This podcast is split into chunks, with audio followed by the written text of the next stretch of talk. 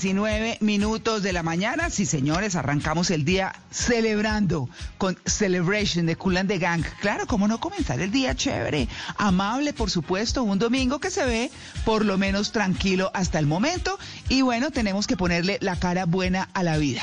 Y vamos a hablar justamente por eso de los adolescentes. La nieve y la adolescencia son los únicos problemas que desaparecen si los ignoras el tiempo suficiente. Mm, no sé, lo dijo Earl Wilson, periodista estadounidense. A propósito justamente de eso, de nuestro tema, nadie comprende mejor a los adolescentes que sus padres. Claro, los conocen. Son sus hijos, los tienen ahí. Bueno, de eso vamos a estar hablando más adelante porque hay muchas inquietudes al respecto. Saludo a mis compañeros Nelson Gómez y Fred García en el Control Master, Juliana Cañaveral, nuestra productora. Malena Estupiñán, buenos días. Buenos días, María Clara, y a todos los que están escuchándonos a esta hora acá en Blue Radio a las 7 y 20 de la mañana. Voy a aprender hoy muchísimo con el tema porque no tengo hijos. Entonces creo que puedo hacer muchas preguntas para cuando tenga hijos y luego sean adolescentes y así ir tomando nota de qué se debe hacer, de cómo se debe hacer este acercamiento, porque me acuerdo de que la adolescencia es una etapa bastante dura. ¿Y usted fue rebelde? Eh, a veces, a veces sí fui rebelde, no en exceso, pero creo que sí me acuerdo mucho de que la adolescencia es un momento de muchas preguntas, de existencialismo, Sí. de relacionamiento social elevado, entonces es una etapa que hay que saber manejar. Que- muchísimo. Juanca, buenos días. Su merced, muy buenos días. Qué bueno ¿Qué estar más? aquí con todos ustedes. Claro, muy bien, su merced, todo muy bien. Este tema es bien interesante. Yo sí fui rebelde, les digo. Uy, No lo yo dudo. fui fregado, yo fui fregado. Sí, sí. Y hoy también lidiando con adolescentes. Entonces, una cosa fregada. Nu- Nunca, nunca superé esa vaina. Que, ah, bueno, ahí vamos a ver, vamos a descubrir hoy muchas cosas. Vamos a ver qué preguntamos. Sí, señor. Mauricio Quintero, buenos días. Hola, Mauro. Buenos días, Mara Clara. Buenos días para todos nuestros queridos oyentes de En Blue Jeans. Sí, este tema estaba muy chévere. Yo, yo eh, no fui rebelde. Por, no, es que mi hermano hizo por los dos. Entonces yo dije, dos, dos, dos jodiendo en la casa, no, calmémonos. ¿Su Entonces, hermano no era peor que usted? No, pero peor. O sea, era como diez veces, María ¿Ay, Clara. Sí? no, no. Uy, no, no. Mi papá le decía, rebelde sin causa. Usted es el rebelde sin causa. Todo el tiempo, todo el tiempo. No me Sí, diga. entonces como que mi, her- mi hermano llenó el cupo de los 12. Yo dije, ah, no, entonces yo ya no puedo ser rebelde porque si ya imaginé, hizo, eh, hizo un dos por uno. Sí. Pero así fue la, la rebeldía en mi casa. Pero si le parece, María Clara, Sí. vamos a lanzar la pregunta para que nuestros oyentes participen en esta mañana de En Blue Jeans. Una pregunta que tiene que ver con ese tema de nadie comprende mejor a los adol- adolescentes que sus padres. La Ajá. pregunta la vamos a poner en nuestra cuenta de Twitter, arroba Blue. Radio Co, y dice así. ¿De qué forma cree que se debe manejar a un adolescente rebelde? ¿Acercándose y hablando o guardando distancia para respetar sus espacios? Bueno, ahí, Ahí está, la pregunta. Sí, sí, sí. Y, y- y esas son las dos alternativas. Acercándose y hablando o alejaditos, respetando sus espacios. Porque dicen, no, no, no, no, déjelo, déjelo. Como dicen, déjelos que ellos se calman. Bueno, vamos a ver qué dicen nuestros oyentes, a ver si, si es acercándose y hablando o respetando sus espacios. Vamos a poner nuestra encuesta en nuestra cuenta de Blue Radio, arroba Blue Radio Co, en Twitter, para que ustedes, nuestros queridos oyentes, participen en esta mañana de Blue Jeans. 7 y 23, bienvenidos. Let's all celebrate and have a good time.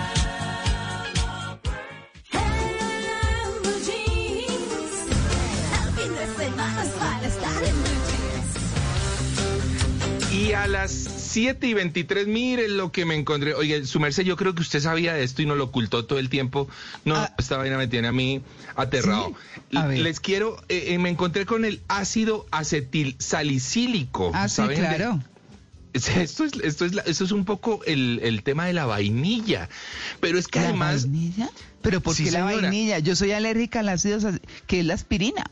eh, bueno, entre, entre algunos de sus, de sus componentes, ¿no? Entre algunos Ajá. de sus componentes. Ya. Pero esto mezclado con algunos alcaloides y feromonas que tiene, hágame el favor, el anito del castor. Sí. Eh, de allí se saca en buena parte la esencia de la vainilla, cuando no se saca del, del, del- de, de forma natural de ese, de ese larguito que encontramos a veces por ahí en los mercados, que no se bueno, la vainilla tal cual. Se, se saca también del ano de los castores ¡Ay, el- la esencia de vainilla, sí señores, o sea, una Ay, no, cosa... eso, eso es carreta. ¿Pero cómo así? No, no, no, no, su merced, es así. De hecho, hay algunas eh, empresas, hay algunos eh, criaderos de castores de donde hoy se saca la esencia de la vainilla de su ano, porque descubrieron desde hace muchos años, desde hace muchos años, que ellos eh, se frotan su ano y sacan una, una- un olor muy simpático con el que marcaban el territorio, ¿m? Eh, pero em, terminaron descubriendo que esto era comestible y además rico en, en- en sabor. Entonces, la vainilla, y es la más costosa de todas, además déjenme de- decirles, ¿no? Es la vainilla más costosa de todas, la que se saca del ano del castor. No, yo no, o sea, yo no quiero volver a comerme un helado de vainilla. No, pero ¿cómo se le ocurre decir eso? No, no, no, no, pero es que, ah, no, está la vainilla de Madagascar, que es la más fina, la que ven ustedes en vaina, Sí. la más fina, cara que ustedes pueden conseguir, pero absolutamente deliciosa, es la que viene en vaina, la que uno abre así Eh, como sí. por la mitad. Pero, Esa no es, pero, esa no, no es. pre- no, no, no, esa, Esa no, no es, ni, no, ni muchas otras, cuidado. No, pero es que hay una, hay una su merced, vea, se llama el castorium, el aditivo con sabor a vainilla que se obtiene del ano de los castores. Claro, seguramente no es la que nos llega a nosotros, ¿no? Eso debe ser Oiga, seguramente que, en, en algunos no, lugares. Pero el que descubrió eso, quién sabe en qué, en qué estaba pensando que se- no, pues o sea, Sí. Es, Sí. una cosa loca, pero existe, se llama el Bueno, castorium. Así bueno. lo pueden encontrar en algunos lugares, ¿no? Cuando digan castorium, pilas que ya saben lo que se van a comer, ¿no? Ahí les No, y además dejo- para llegar, para llegar a la degustación de eso, imagínese, mucho desocupado. No, a ver qué le sabe la colita al castor. no, no, no, no, no. Tal cual. Me dañó el cual. helado. Me dañó el helado de los domingos. Pida un helado de castorium, pida un helado de castorium, y ya queda listo yo. No, no, ¿qué No, tal no, esto? no, no, no, no, no. Bueno, es que entre otras cosas estoy leyendo aquí, no, si les digo qué es, no vuelven a comer, porque es mucho más de lo que usted dijo. Sí, sí, señora. Sí, Es- ya saben es- si es castorium, Sí, no cuidado. coman eso, ala, no, Cuidado. pucha, no, qué Castorium horror. es una cosa, es, es difícil, pero se encuentra, ¿no? Se, se encuentra y hay lugares que están criando castores justamente para sacar esa esencia. No, no. Así Ay, que, no, no. bueno, ahí está el No. castorium. Me quedo con la, vain- la vainilla normal, la que Sí, uno se come todos los total, días. Sí, total, sí. Heladito. claro, Esa, esa. Claro, claro. Castorium no, Claro. gracias. No, ahí está. Bueno, Bueno, miren lo que me encontré. No sé cómo es la relación de ustedes con Internet y qué harían si se quedaran por lo menos una semana sin Internet. brutal, pues bueno, Uy, sí. Uy, sí. Sí. Horrible. brutal. Duro, sí, sería difícil. Durísimo. Bueno, pues resulta que una gran tormenta solar podría dejar sin Internet al mundo por varias semanas. Uy. Ah. Y es que resulta que las vulnerabilidades en la red masiva de cables submarinos de comunicaciones del mundo, sumadas a una gran tormenta solar, podría dejar sin Internet a varios países del mundo. Y esto es una conclusión de un nuevo estudio llevado a cabo por expertos de la Universidad de California. Ellos evaluaron de qué forma el clima espacial podría afectar la infraestructura de Internet. Y lo que dicen es que las fluctuaciones electromagnéticas causadas por intensas tormentas solares no pueden dañar directamente los cables de fibra óptica que forman la columna vertebral de Internet, pero sí tienen el potencial de eliminar los amplificadores de señal que se encuentran a lo largo de los cables submarinos que son necesarios para obtener las conexiones a grandes distancias. Entonces podría ser que Colombia se quede sin internet durante varias semanas por una tormenta eléctrica y por lo que pasa con el sol, por las tormentas solares. Sí. Y también esa. podría provocar apagones generalizados al sobrecargar las redes eléctricas. Entonces esperemos que no suceda porque esto es una investigación de la Universidad de California que dice que podría suceder, pero esperemos que esto no se dé porque imagínense cómo hacemos sin internet, cómo trabajamos, por ejemplo. No. No, pues como hacíamos antes, Malena. Ma- Escribimos las cartas Sí, a mano y viene el cartero y se las lleva. Y va Pero uno ¿sabe cuál es visita la al abuelito, diferencia? no lo ve por WhatsApp, le da un besito, ¿no? Ay, sí, qué buenas La épocas, diferencia qué es que el épocas. mundo ahora se adaptó a esto. Entonces, ahora le escriben todo el tiempo por WhatsApp y si usted no contesta es No como si no estuviera trabajando, básicamente, ¿cierto? o por Teams o por todas estas herramientas que tenemos ahora. Y como ahora no estamos yendo a las oficinas, pues también la presencialidad está anulada. Entonces, está un poquito difícil quedarse sin internet. Esperemos que no suceda o quién sabe qué tal suceda y esto nos ayude por fin a tener una desconexión saludable. Bueno, ahí está, 7 y 29.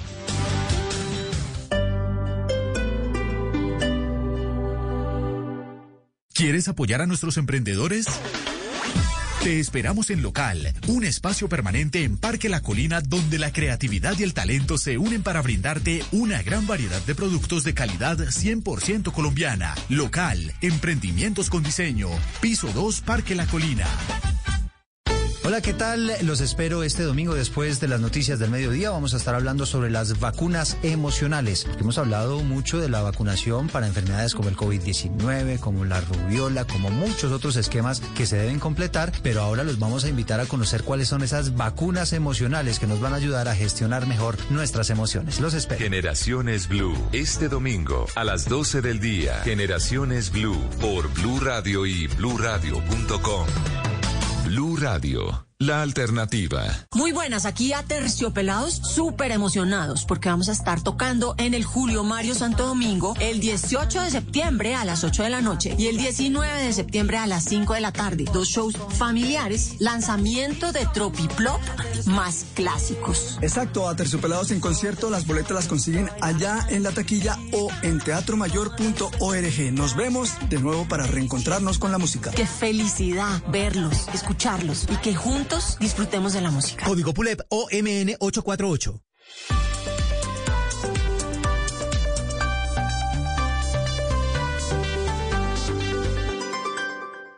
Vamos a recibir en tarima al terremoto. Ese pelado va a ser más grande de los días hoy. Se tiene que llamar como mi tío, Martín Elías. Así se va a llamar. Gracias Colombia, El hijo del cacique. Gran lanzamiento mañana a las 9 de la noche. Tú nos ves. Caracol TV. Eres un romántico empedernido. Sabes que por amor haces lo que sea. Incluso cocinar las más ricas pastas. Y traer a tu casa una de las ciudades más románticas del mundo. Donde Romeo y Julieta se amaron por siempre. Sin duda, eres un campeón. Una de las capitales mundiales de la ópera. Para ti, nada es imposible. Apuesto a que eso no se lo esperaba. Pastas Verona. Si sabes de amor, sabes de pasta. Trabajamos pensando en usted. ¿Quieres estrenar electrodomésticos? Aprovecha los descuentos de Blue Week de Samsung en nuestro aniversario del 4 al 19 de septiembre de 2021. Más información en samsung.com slash co slash offer. Los Titanes Caracol son imparables y ya fueron nominados. Pronto conocerás sus historias en las emisiones de Noticias Caracol y podrás votar por tu favorito en la categoría Tecnología e Innovación, Salud y Bienestar, Educación y Sostenibilidad Ambiental y Economía Circular. Ingresando a www.titanescaracol.com. Titanes Caracol, con el apoyo de Enel Codensa Emgesa, Cosalud, Chevrolet y Essentia. Un país a prueba de todo. Hey!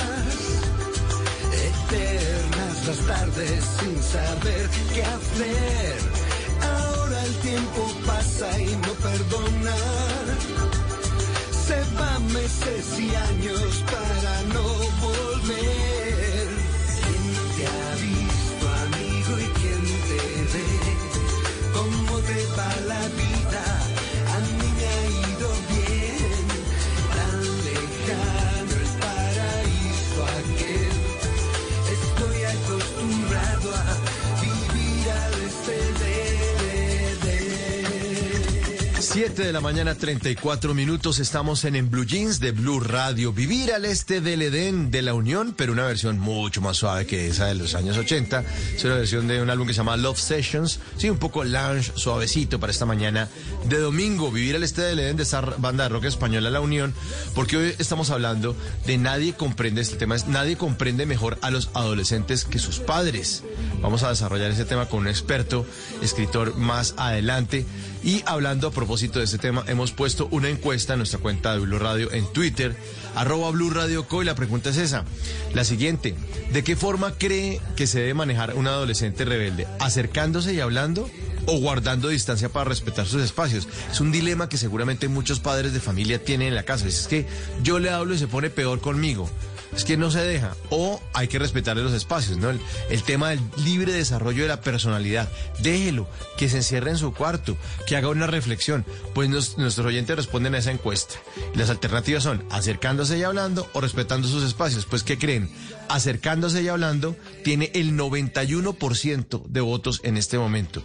Y respetando sus espacios apenas tiene eh, el 9% restante en esta encuesta que les hemos puesto.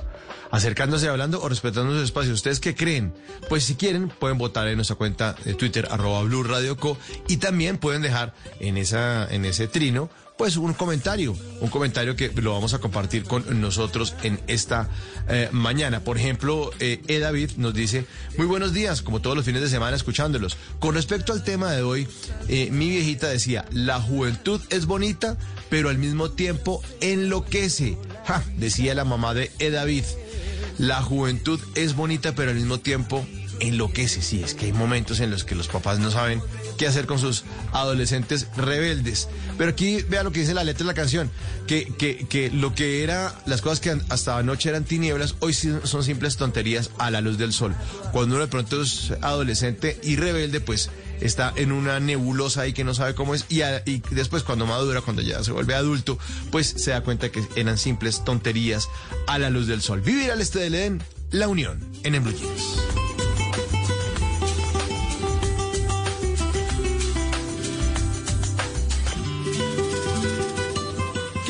Por conocimiento, por inventiva, por decisión, por oportunidad, por inteligencia. Por mil razones, los colombianos se destacan en el mundo aún en tiempos difíciles. Ahora, en Blue Jeans, Orgullo País.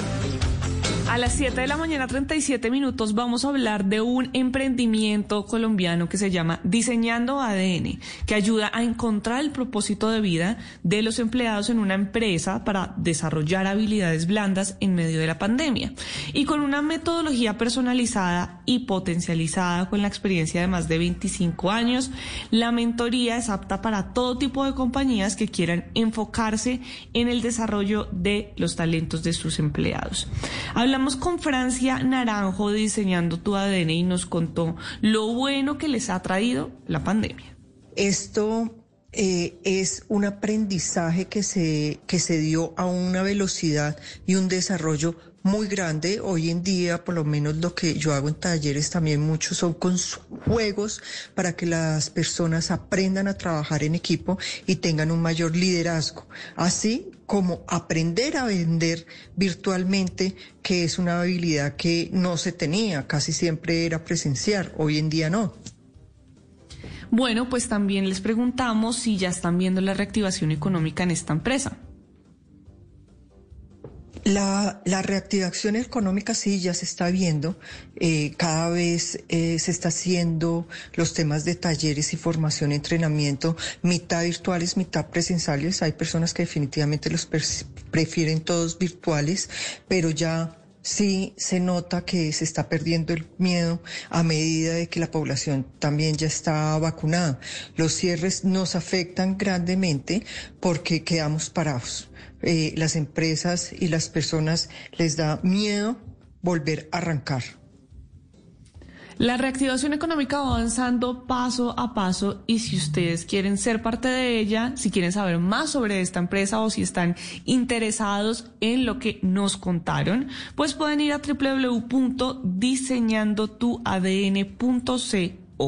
para tener más información. Y si usted es un pequeño empresario, un mediano empresario, si empezó un emprendimiento en medio de la pandemia, pues puede escribirme en mis redes sociales, estoy como arroba male estupinan, para que pueda contar su historia, sí, sí, Mauro.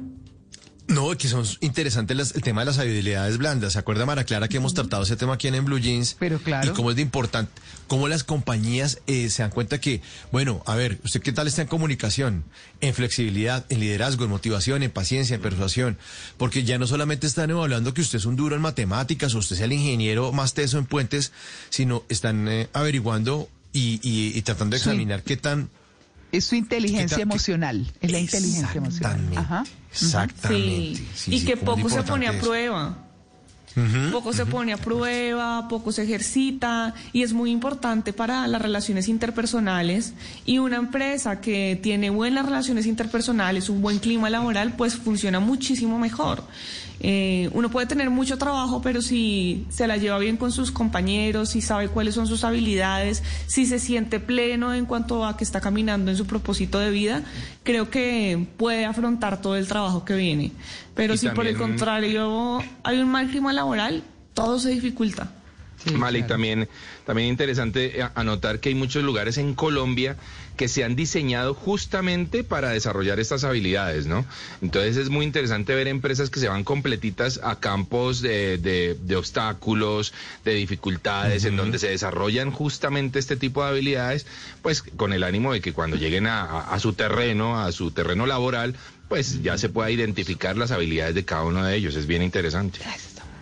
Sí, es muy interesante y entonces ahí les dejo la información de esta empresa si ustedes quieren saber más sobre habilidades blandas o lo quieren para su empresa. Y bueno, como les contaba, si quieren salir en esta sección, si quieren contarnos su historia, pues me pueden escribir a mis redes sociales. Estoy como arroba male estupina para que pueda contar su historia y entre todos ayudemos a construir un mejor país.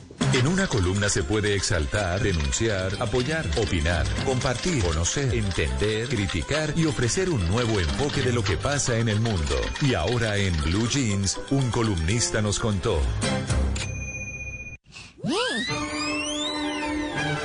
7 de la mañana, 42 minutos. En esta sección de un columnista nos contó, les traigo una buena columna de una empresaria, escritora y conferencista española que publicó esto en el diario el, País de España, se llama Pilar Jericó, y la columna se llama Cinco consejos prácticos para sentirnos más inspirados. Ah, caramba. Y me parece que es pertinente tenerla porque es que ella arranca diciendo esto, dice, ¿alguna vez te hubiera gustado sentirte más inspirada a la hora de escribir un texto? Para saber vestirte para un evento importante o de la manera como puedes enfocar un problema. Y es eso, ¿no? Eh, ella dice que, que la, inspiración no solamente... Eh, se trata de la gente que trabaja en agencia, que es creativo, que mm. escribe, que diseña, que hace programas de televisión, que diseña vestidos. No, no, no. Todos necesitamos inspiración. Todos, todos. Por eso ya arranca eso. Saber, saber vestirte para un evento importante. Bueno, ¿y cómo se va a poner? ¿Y qué se va a poner? Pues ahí necesita un poco de inspiración porque entendemos la creatividad como una forma de solucionar problemas en nuestra vida cotidiana. Y todos nos enfrentamos a problemas como destapar el frasco de la mermelada que está tieso. Bueno, métale creatividad. Vaya, coja unos guantes de caucho, esos que sirven para hacer oficio, y los destapa facilito. Ahí les dejo ese consejo porque ya sufrí. O candela. eh, sí, sí, exacto. En serio, Entonces, es que ya- es que coge uno y en el, en el fogón y le da, eso se lo aprendí ya a mi empleada. Le, le da, eh, le pone muy rápidamente, por, le da la vuelta al frasco, le pone candela y listo. ¿Qué tal? Ah, Y se, pero como un tiro, es buenísimo. Pero el problema es que cuando le ponga la mano al frasco ahí se puede ir de pronto. No, porque es con trapo, pero y es muy rápido. Ah, bueno. bueno. Y coge y le hace de una y pin y destapa. Pues Pilar Jerico dice, pues tranquilos, la inspiración se puede trabajar, no es algo imposible exclusivo de los artistas, sino que está al alcance de cualquiera de nosotros. Parece que todo depende del esfuerzo o del tesón, o como resumía Picasso, la inspiración existe, pero tiene que encontrarte trabajando. Eso es una frase muy, muy chévere. Exactamente hay que estar trabajando porque no es eh, cazando pispirispis. Ay, voy a esperarme con una buena idea, voy a escribir el nuevo Quijote de la Mancha. No, tiene que sentarse a darle al, teclado eh, para que le salga. Dice, sin embargo, cada uno de nosotros hemos tenido la experiencia de estar más o menos inspirados a la hora de hacer cosas y saber que la diferencia es notable. Por ello vale la pena trabajarlo. Veamos algunos consejos prácticos para sentirnos más inspirados. Primero, Nadie encuentra lo que no busca. Si deseas tener más inspiración en un campo determinado, vale la pena dedicarle tiempo y ponerle atención. Si quieres saber cómo enfocar un problema, conviene estudiar otras soluciones anteriores parecidas o si es una dificultad con la ropa, por ejemplo, puede ayudarte a buscar imágenes de estilismo. Esa es una buena alternativa. Uno tiene internet a la mano. Hay que googlearlo todo. Yo no entiendo a veces por qué la gente escribe en, en- en grupos de, de- de- de- no, de internet, de Facebook. Ay, perdón, ¿alguien sabe dónde puedo conseguir un gato marrón? Pues googleelo. Googleelo. O alguien sabe cómo se llama la raza. Pues, pues, la raza de gato, pues ponga razas de gato y pongan imágenes y ahí le va a salir. Entonces dice, nadie encuentra lo que no busca tiene que estar uno definitivamente en una posición, una actitud de investigación, porque se tiene que empezar a empapar de lo que tiene que en lo que tiene que pensar o en el problema que va a solucionar. Entonces, primero, nadie encuentra lo que no busca. Entonces, toca buscar. Segundo, fomentar la conexión cruzada. Y ella dice, las buenas ideas surgen cuando se incorporan conocimientos de otras áreas. Cuando la química entró en la cocina, o cuando la biología entró en el diseño industrial, se produjeron corrientes de ideas frescas e interesantes que hicieron que estas disciplinas avanzaran. Por tanto, ¿qué otras cosas se te dan bien o te gustan que podrían inspirarte para el problema que tienes entre manos? Entonces, conexión cruzada. Conexión cruzada es importante y eso hace parte también de un libro muy chévere que yo alguna vez pude leer que se llamaba El pensamiento lateral, Eduardo de Bono, muy buen libro, que era, oiga, no, no piense con la lógica que piensa todo el mundo, trate de mezclar eh, peras con manzanas y verá que de pronto le puede salir alguna cosa divertida. Sobre todo usted, María Clara, que se dedica a la cocina, seguramente eso le pasa mucho. Se sale la receta. Ella también lo dice aquí. Ah, pues piense sí. en la química. ¿No? Claro. Piense en la, la cocina química. molecular, ¿no? La cocina molecular. No, pero esa juepucha, esa es tenaz. Claro. Tenaz. Pero, pero nacen otras tendencias, otras variables. Por ejemplo, los batidos. Yo cuando Sí. era niño, ¿cuáles batidos? Batidos. Sí, es que vamos a hacer remolacha con papaya. Y uno, o sea, ¿en qué momento a alguna mamá en los años 80, cuando yo era niño, se le ocurría hacer eso? No, lo, el- el- la mezcla máxima que se hacía era jugo de zanahoria con naranja. Claro. Eso era una locura revolucionaria. Pues bueno, en la cocina se empezó a fomentar esto de la conexión cruzada y empezaron a mezclarse cosas y eso generó una cantidad de soluciones en cuanto al tema de la inspiración y la creatividad. Tercer punto de estos cinco puntos, atrapar la inspiración cuando surge. La inspiración es algo efímero que eh, ni tan siquiera se graba en la memoria si no le prestamos atención. Por ello es recomendable tener algo a mano para anotar las ideas que nos surjan cuando nos, nos despertamos por la mañana o cuando salimos de la ducha. Es importantísimo. Eh, la agenda del celular, los celulares tienen un blog de notas. No dejen pasar las, las, las, las, las ideas. Grábenlas, grábenlas, porque uno se le ocurre en el momento menos, menos. Entonces toca atrapar la inspiración cuando surge. El cuarto punto es encontrar paz mental. Ese sí que es importante. Dice, no es de extrañar que los grandes hallazgos de la ciencia ocurrieran en entornos diferentes a ellas. Así ocurrió con Newton, que estaba descansando cuando le cayó la manzana famosísima que le inspiró la ley de la gravedad, o Bohr, a quien le vino la idea de la estructura del átomo mientras estaba viendo una carrera de caballos. Se mete mucha información en la mente y luego, curiosamente, no hacer nada o hacer algo que nos relaje produce ese resultado. Entonces también darle tiempo a estar ahí sí cazando pispirispis, pero después de haberle metido la inspiración. Y el último, conectar con uno mismo. Decía Oscar Wilde que la obra de arte es el resultado único de un carácter único. La obra de arte es el resultado único de un carácter único. Y esto se puede aplicar a cualquier proyecto que hagamos. Cuanto más conectados estemos con nosotros mismos y menos miedo sintamos de expresarnos, más libres seremos para dar lo mejor de cada uno. La inspiración existe y se puede desarrollar a través de métodos sencillos, como nos propone eh, un autor que se llama Jesús Alcoba. Y si la tenemos, no solo seremos más productivos, sino que además nos ayudará a sentirnos más plenos y realizados como personas, por eso vale la pena intentarlo. La columna, cinco consejos prácticos para sentirnos más inspirados, es la columna de esta mañana en El Columnista. La voy a publicar en mi cuenta de Twitter, ahí está en arroba entre el Quintero. Si ustedes la quieren disfrutar, estos cinco consejos prácticos para sentirnos más inspirados de Pilar Jerico, el columnista invitado en esta mañana de Blue Jeans.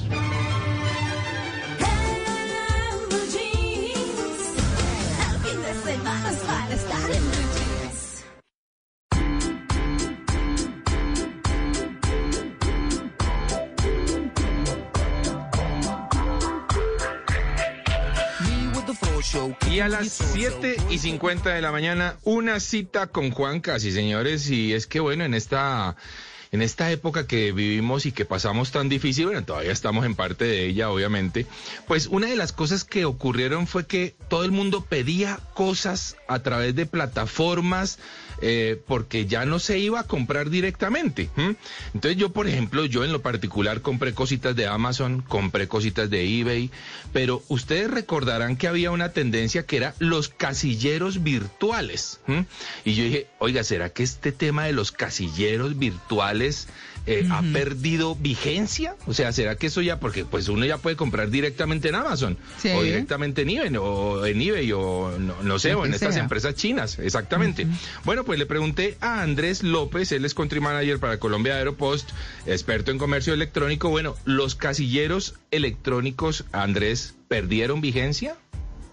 Hoy en día el tema de los casilleros no ha perdido vigencia porque a pesar de que hay tiendas como Amazon o como eBay que pueden ofrecer los envíos de los artículos directos a Colombia, estas plataformas aún no ofrecen los catálogos completos o con muchas restricciones. Por ejemplo, que solo hasta cierto valor eh, hayan envíos gratuitos o que los envíos directos solo correspondan a ciertas categorías. Y realmente, eh, pues en el mercado siempre va a haber una necesidad de adquirir todo tipo de productos en el exterior. Y los casilleros facilitan eso por dos cosas. Primero, porque es mucho más económico que un envío directo. Y lo segundo es que se puede acceder a un montón de productos que de otra forma no se podría, porque inclusive algunas tiendas en el exterior eh, tienen restricciones para comprar directamente con envío a, países como Colombia. Entonces los casilleros se vuelven importantes en ese sentido, de poder eh, ampliar la oferta y eh, darle acceso a los colombianos a eh, una cantidad bien importante de productos que de otra forma no lo podrían hacer. Y pues sumado a esto está que muchas personas adquieren sus, sus, sus ítems em, para revender. Entonces ya hay alternativas en el mercado que nos preocupamos por acompañar a, a- estos revendedores y estas personas que inclusive usan esas compras en el exterior para desarrollar sus trabajos, porque a veces son artículos específicos o muy técnicos, y los acompañamos en los procesos de garantía de tal forma que eh, no tengan que incurrir en gastos adicionales cuando deban devolver sus artículos a los proveedores. Entonces, eh, ahí los casilleros también nos volvemos relevantes en función de no solamente dar acceso, sino acompañar en, toda la experiencia de compra y de, y de uso de los artículos a los, a los consumidores en Colombia. Bueno, pues ahí está. No han perdido vigencia los casilleros electrónicos, los, los casilleros digitales, tanto para compras así como para uno nomás, como para los revendedores, como bien lo dice Andrés, porque se ha vuelto un negocio obviamente comprar afuera y vender acá. Entonces, de cualquier manera, ahí todavía hay un mercado interesante. Si ustedes tienen cualquier cosa en innovación, tecnología, gastronomía, algo calientito, lo que ustedes quieran, pueden entrar ahí a mi cuenta de Instagram, arroba de viaje con Juanca, y pedir una cita con Juanca.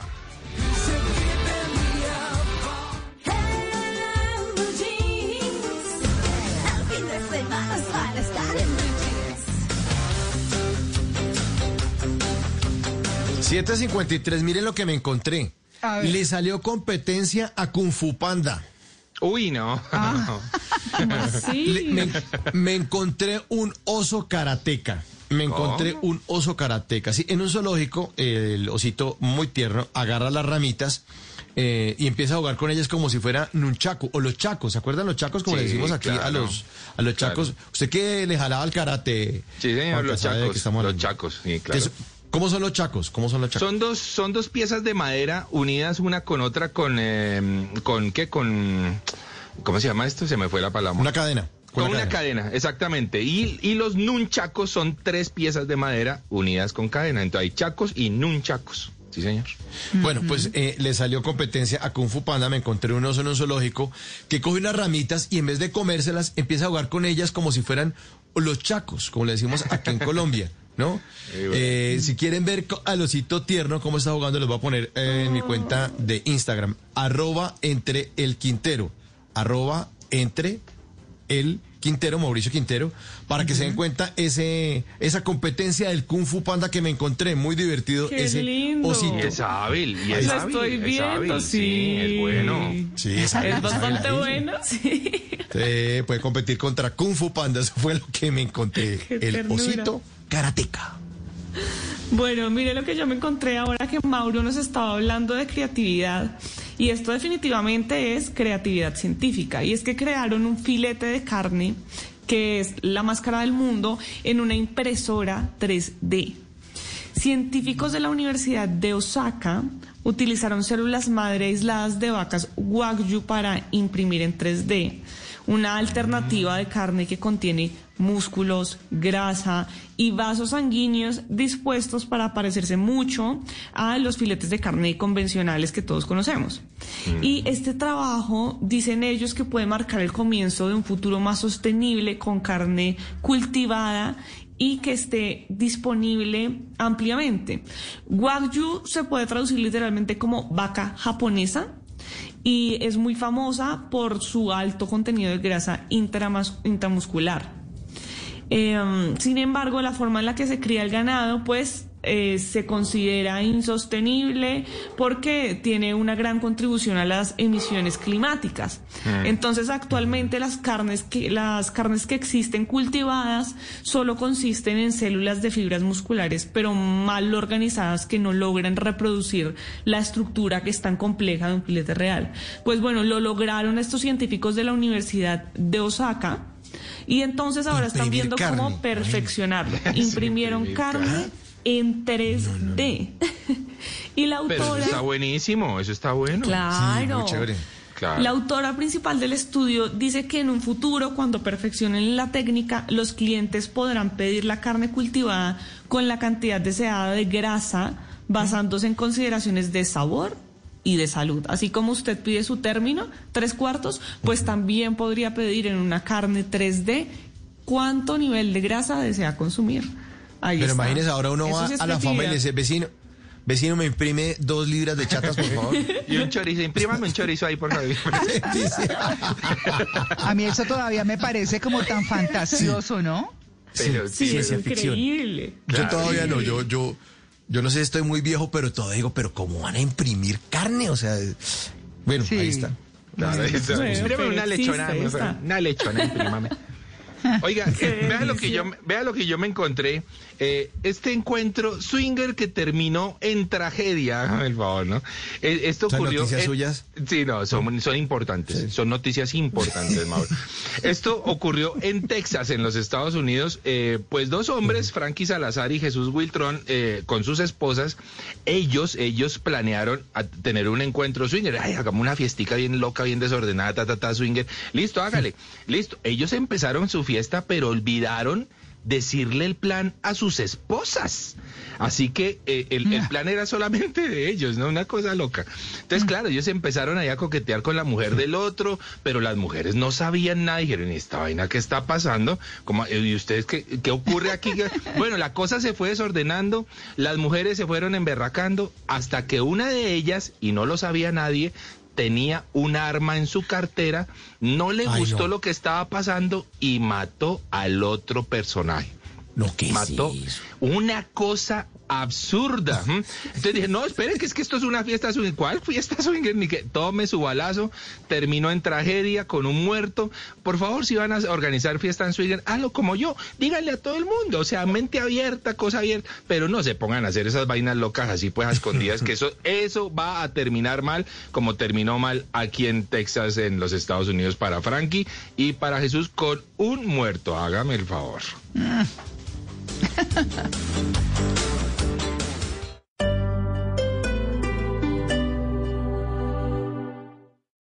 Esta es Blue Radio. Sintonice Blue Radio en 89.9 FM y grábelo desde ya en su memoria y en la memoria de su radio. Blue Radio, la alternativa. Mi nombre es Sofía y tengo 5 años. Soy feliz y pertenezco al programa La Primera Infancia de la Fundación Solidaridad por Colombia. Desde hace 46 años nuestro mayor sueño es que otros cumplan el suyo. Únete y dona solidaridadporcolombia.com, la caminata virtual de la Solidaridad por Colombia del 6 al 12 de septiembre. Aún hay muchos que nos necesitan. Patrocinan Bancolombia, CAFAM, Caja de Compensación Familiar, Banco BBVA, apoyan Mintic, RTBC, Sistema de Medios Públicos, Ministerio de Cultura, Programa Nacional de Concertación Cultural. La cultura es de todos. Ministerio de Cultura.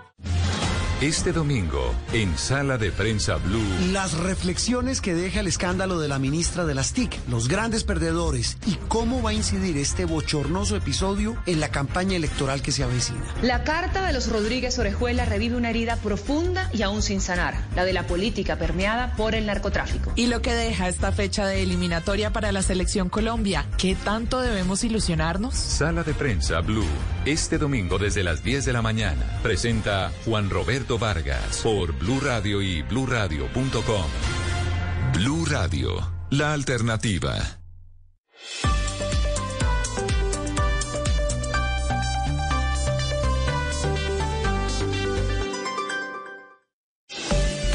A esta hora, Interrapidísimo entrega lo mejor de ti.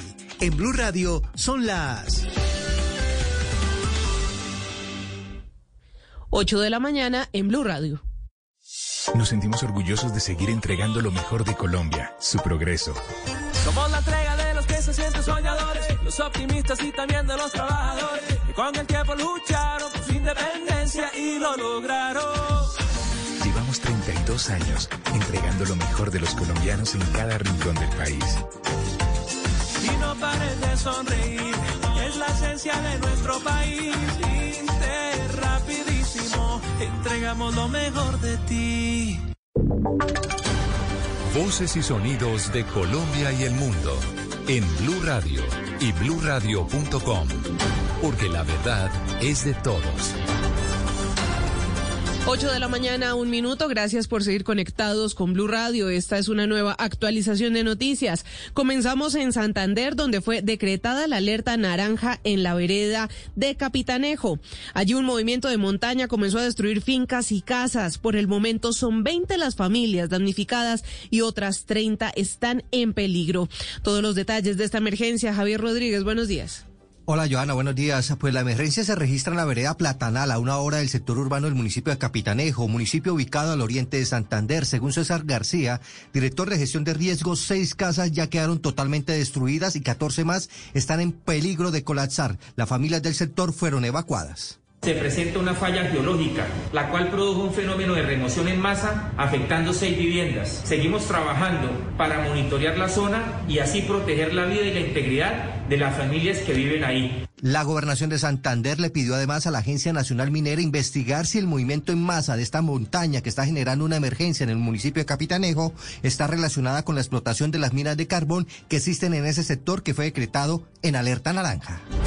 Gracias, Javier. Estaremos atentos al desarrollo de esta noticia. Ahora vamos a Cali, porque el agente de tránsito que protagonizó esta semana un escándalo por amenazar a una ciudadana y negarse a usar el tapabocas que debemos usar todos en medio de esta pandemia, pidió disculpas y entregó su versión de los hechos. Dice que la mujer no mostró la parte en la que lo discriminó. Paula Gómez, ¿cómo es esta historia?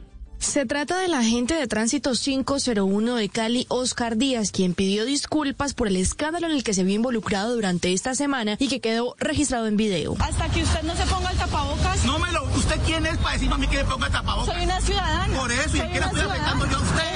usted tiene puesto su tapabocas, ¿en qué le afecto yo a usted?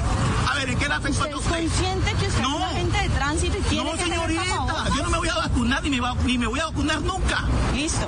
Le estoy pidiendo por mí, por, por mi eso familia. me pongo tapabocas, porque eso para mí yo no creo en eso, entiéndame. Explicó su versión de los hechos y dice que en ningún momento la mujer mostró otra parte de la historia, que fue cuando lo discriminó supuestamente por ser pobre y por ser negro. Mil y mil disculpas. Recuerden que yo vengo de una mujer, amo mujer, tengo hija mujer. La señora en el video muestra lo que le conviene, donde el conductor que es abogado me insiste y me persiste que él es abogado del Senado y me lo repite, fui abogado del Senado. Ella no muestra cuando me persigue, te voy a hacer votar. Tengo mis amigos políticos, me dice negro, pobre y asalariado. La Secretaría de Movilidad anunció que adelanta las investigaciones correspondientes para llevar a cabo las sanciones a las que haya lugar sobre este agente de tránsito.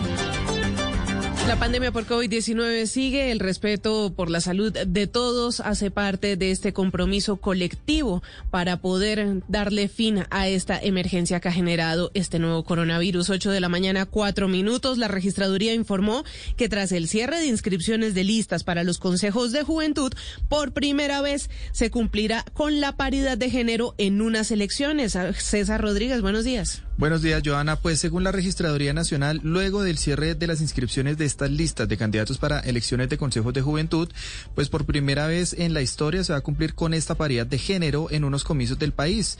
Esto, eh, pues al término de la fecha del cierre de inscripción de candidatos, el registrador nacional Alexander Vega dijo que fueron validadas 2.463 listas de jóvenes independientes conformadas por 14.901 candidatos, de las que hacen parte 7.369 mujeres y 7.532 hombres cumpliéndose esta paridad de género.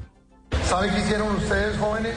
Le dieron ejemplo a la dirigencia política que las mujeres intervienen en política. Por primera vez en Colombia se cumple la paridad de género en las listas. ¿Y quién dio el ejemplo? Ustedes. Según datos recolectados por la registraduría, finalmente fueron eh, 8.592 las listas inscritas, de las cuales han sido aprobadas 7.844. Eso quiere decir que fueron inscritos 46.401 candidatos. Hay que recordar que estas elecciones de consejos de juventud se realizarán el próximo 5 de diciembre en todos los municipios del país. Gracias, César. 8 de la mañana, 6 minutos. Hablemos de noticias internacionales. El gobierno británico anunció hoy haber abandonado la idea de imponer un pasaporte sanitario por considerarlo innecesario ante el éxito que ellos han tenido en la campaña de vacunación contra el COVID-19. Mateo Piñeros, buenos días. Sí, Joana, la idea contemplaba que ese pasaporte se solicitara eh, a las entradas de las discotecas, los bares, los restaurantes y otros establecimientos comerciales. Sin embargo, el primer ministro Boris Johnson ha dicho que aunque lo estaban considerando, fue una idea que a él personalmente nunca le gustó. Además, había sido rechazada por algunos sectores empresariales del país y por la oposición. La decisión de no aplicarse se daría por el éxito en la campaña de vacunación, según dijo Boris Johnson, quien también descartó, por lo menos para los próximos meses, otras cuarentenas o cierres en el Reino Unido. Gracias, Mateo. En noticias deportivas, cuatro ciclistas colombianos ruedan a esta hora en el Grand Prix de Formuis en Francia. quienes son Camilo Poveda? Hablamos de Fernando Gaviria, Juan Sebastián Molano, Cristian Muñoz y Álvaro Hosch. Será la octogésima octava edición del Grand Prix de Formies que tendrá un trazado de 198 kilómetros, donde los ciclistas darán tres vueltas iniciales a un circuito con dos cuestas de mucha exigencia y posteriormente seis vueltas al circuito local de 9 kilómetros. La edición 2020 no se realizó por la pandemia del COVID, pero debemos reseñar que en la edición 2019 el colombiano Álvaro Hosch se ubicó en la tercera posición. Noticias contra reloj en Blue Radio. 8 de la mañana, 7 minutos. La noticia en desarrollo está en Hungría. Durante una misa celebrada al aire libre en Budapest, el Papa Francisco, que realizó este como su primer viaje después de haber sido operado, pidió a los peregrinos que sean abiertos y respetuosos. Y es que Hungría es el país europeo que menos refugiados acoge y que más devoluciones de migrantes realiza. Y quedamos atentos a lo que pasa en Argentina. Allí ya abrieron los colegios electorales para, para las elecciones primarias legislativas de este domingo y que se celebran con protocolos sanitarios especiales debido a la pandemia de COVID-19. Ampliación de estas y otras noticias en blurradio.com. Sigan disfrutando de En Blue Jeans. Blue, Radio. Banco de alimentos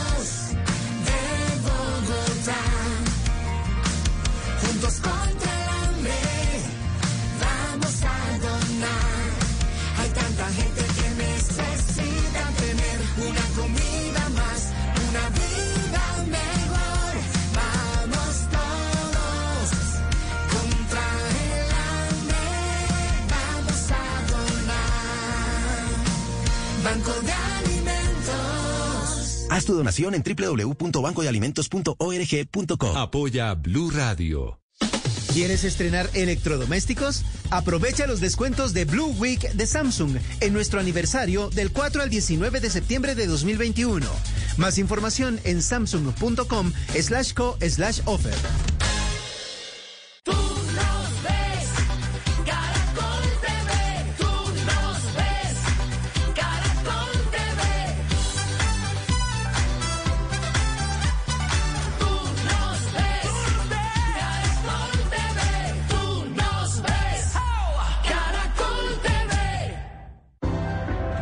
Teresa, Luis, Felipe, Andrea, María, Juan, José, Gabo, Don Lucho, Laura, Fernando y Fernanda, Flor, Dani.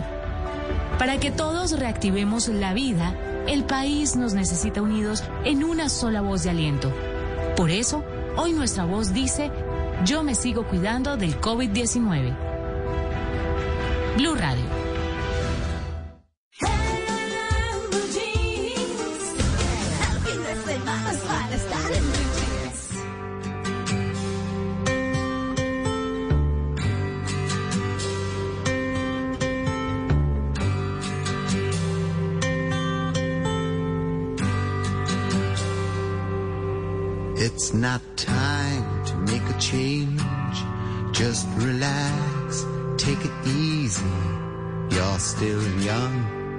Your fault. There's so much you have to know. Find a girl, settle down. If you want, you can marry. Look at me. I am old, but unhappy. I was once like you are now, and I know that it's not easy to be calm when you found something going on. But take your time, think a lot. Why think of everything you've got? For you will still be here tomorrow, but your dreams may not.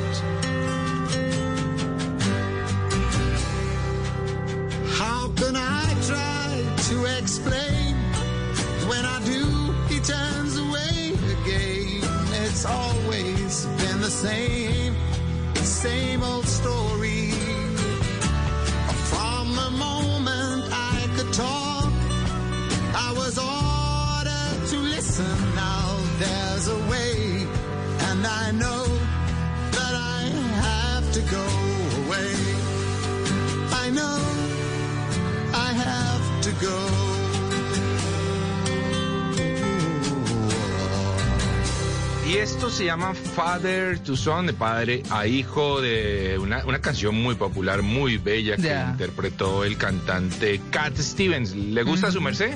No, pero es preciosa. Eso es de lo tradicional de Cat Stevens, ¿no? Sí, señora. Esto es de lo tradicional, de esas canciones que siempre nos hacen querer tanto a este compositor también inglés y que, y que habla de un intercambio, de una charla entre un padre que no comprende el deseo de un hijo de irse e iniciar una nueva vida y del hijo que realmente no encuentra las palabras para explicarse, pero que sabe es hora de buscar su propio destino. Vea, dice una de las frases de la canción, eh, le dice el padre al hijo, no es tiempo para hacer un cambio, simplemente tómalo con calma, todavía eres muy joven, eso juega en tu contra, hay tanto que tienes que saber, yo fui como tú y sé que no es fácil, con tranquilidad puedes encontrar lo que buscas.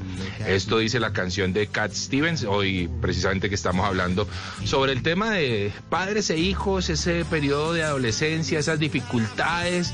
Bueno, vamos a estar hablando en unos minutos de eso, pero les queríamos dejar muy buena música hoy, por supuesto, con Cat Stevens a las 8 y 13 de la mañana, Father to Son.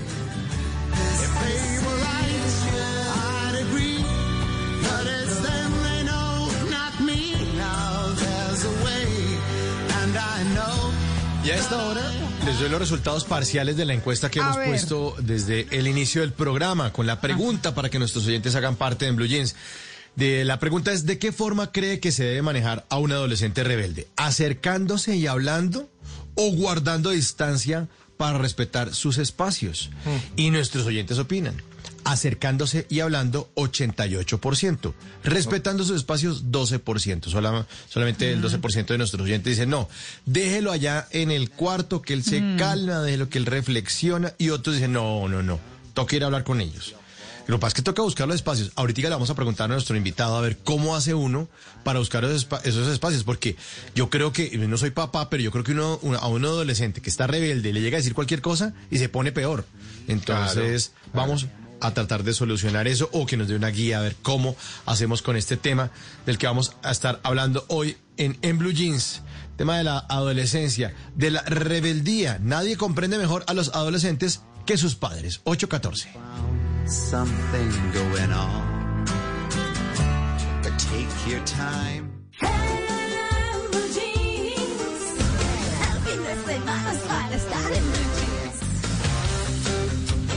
Oigan, miren lo que me encontré. Esto sí está como para domingo, ¿no? Hoy es, no, hoy es el Día Mundial de la Arepa. Uy, qué bueno. Ah, ¿cómo Qué no? bueno. Una arepita con huevos pericos, una arepita con carne desmechada. Qué delicia, Un- La arepita Santander. Sí, con, con, eh, eh, la santanderiana que es solita con su chicharrón y todo. No, no, no, por favor.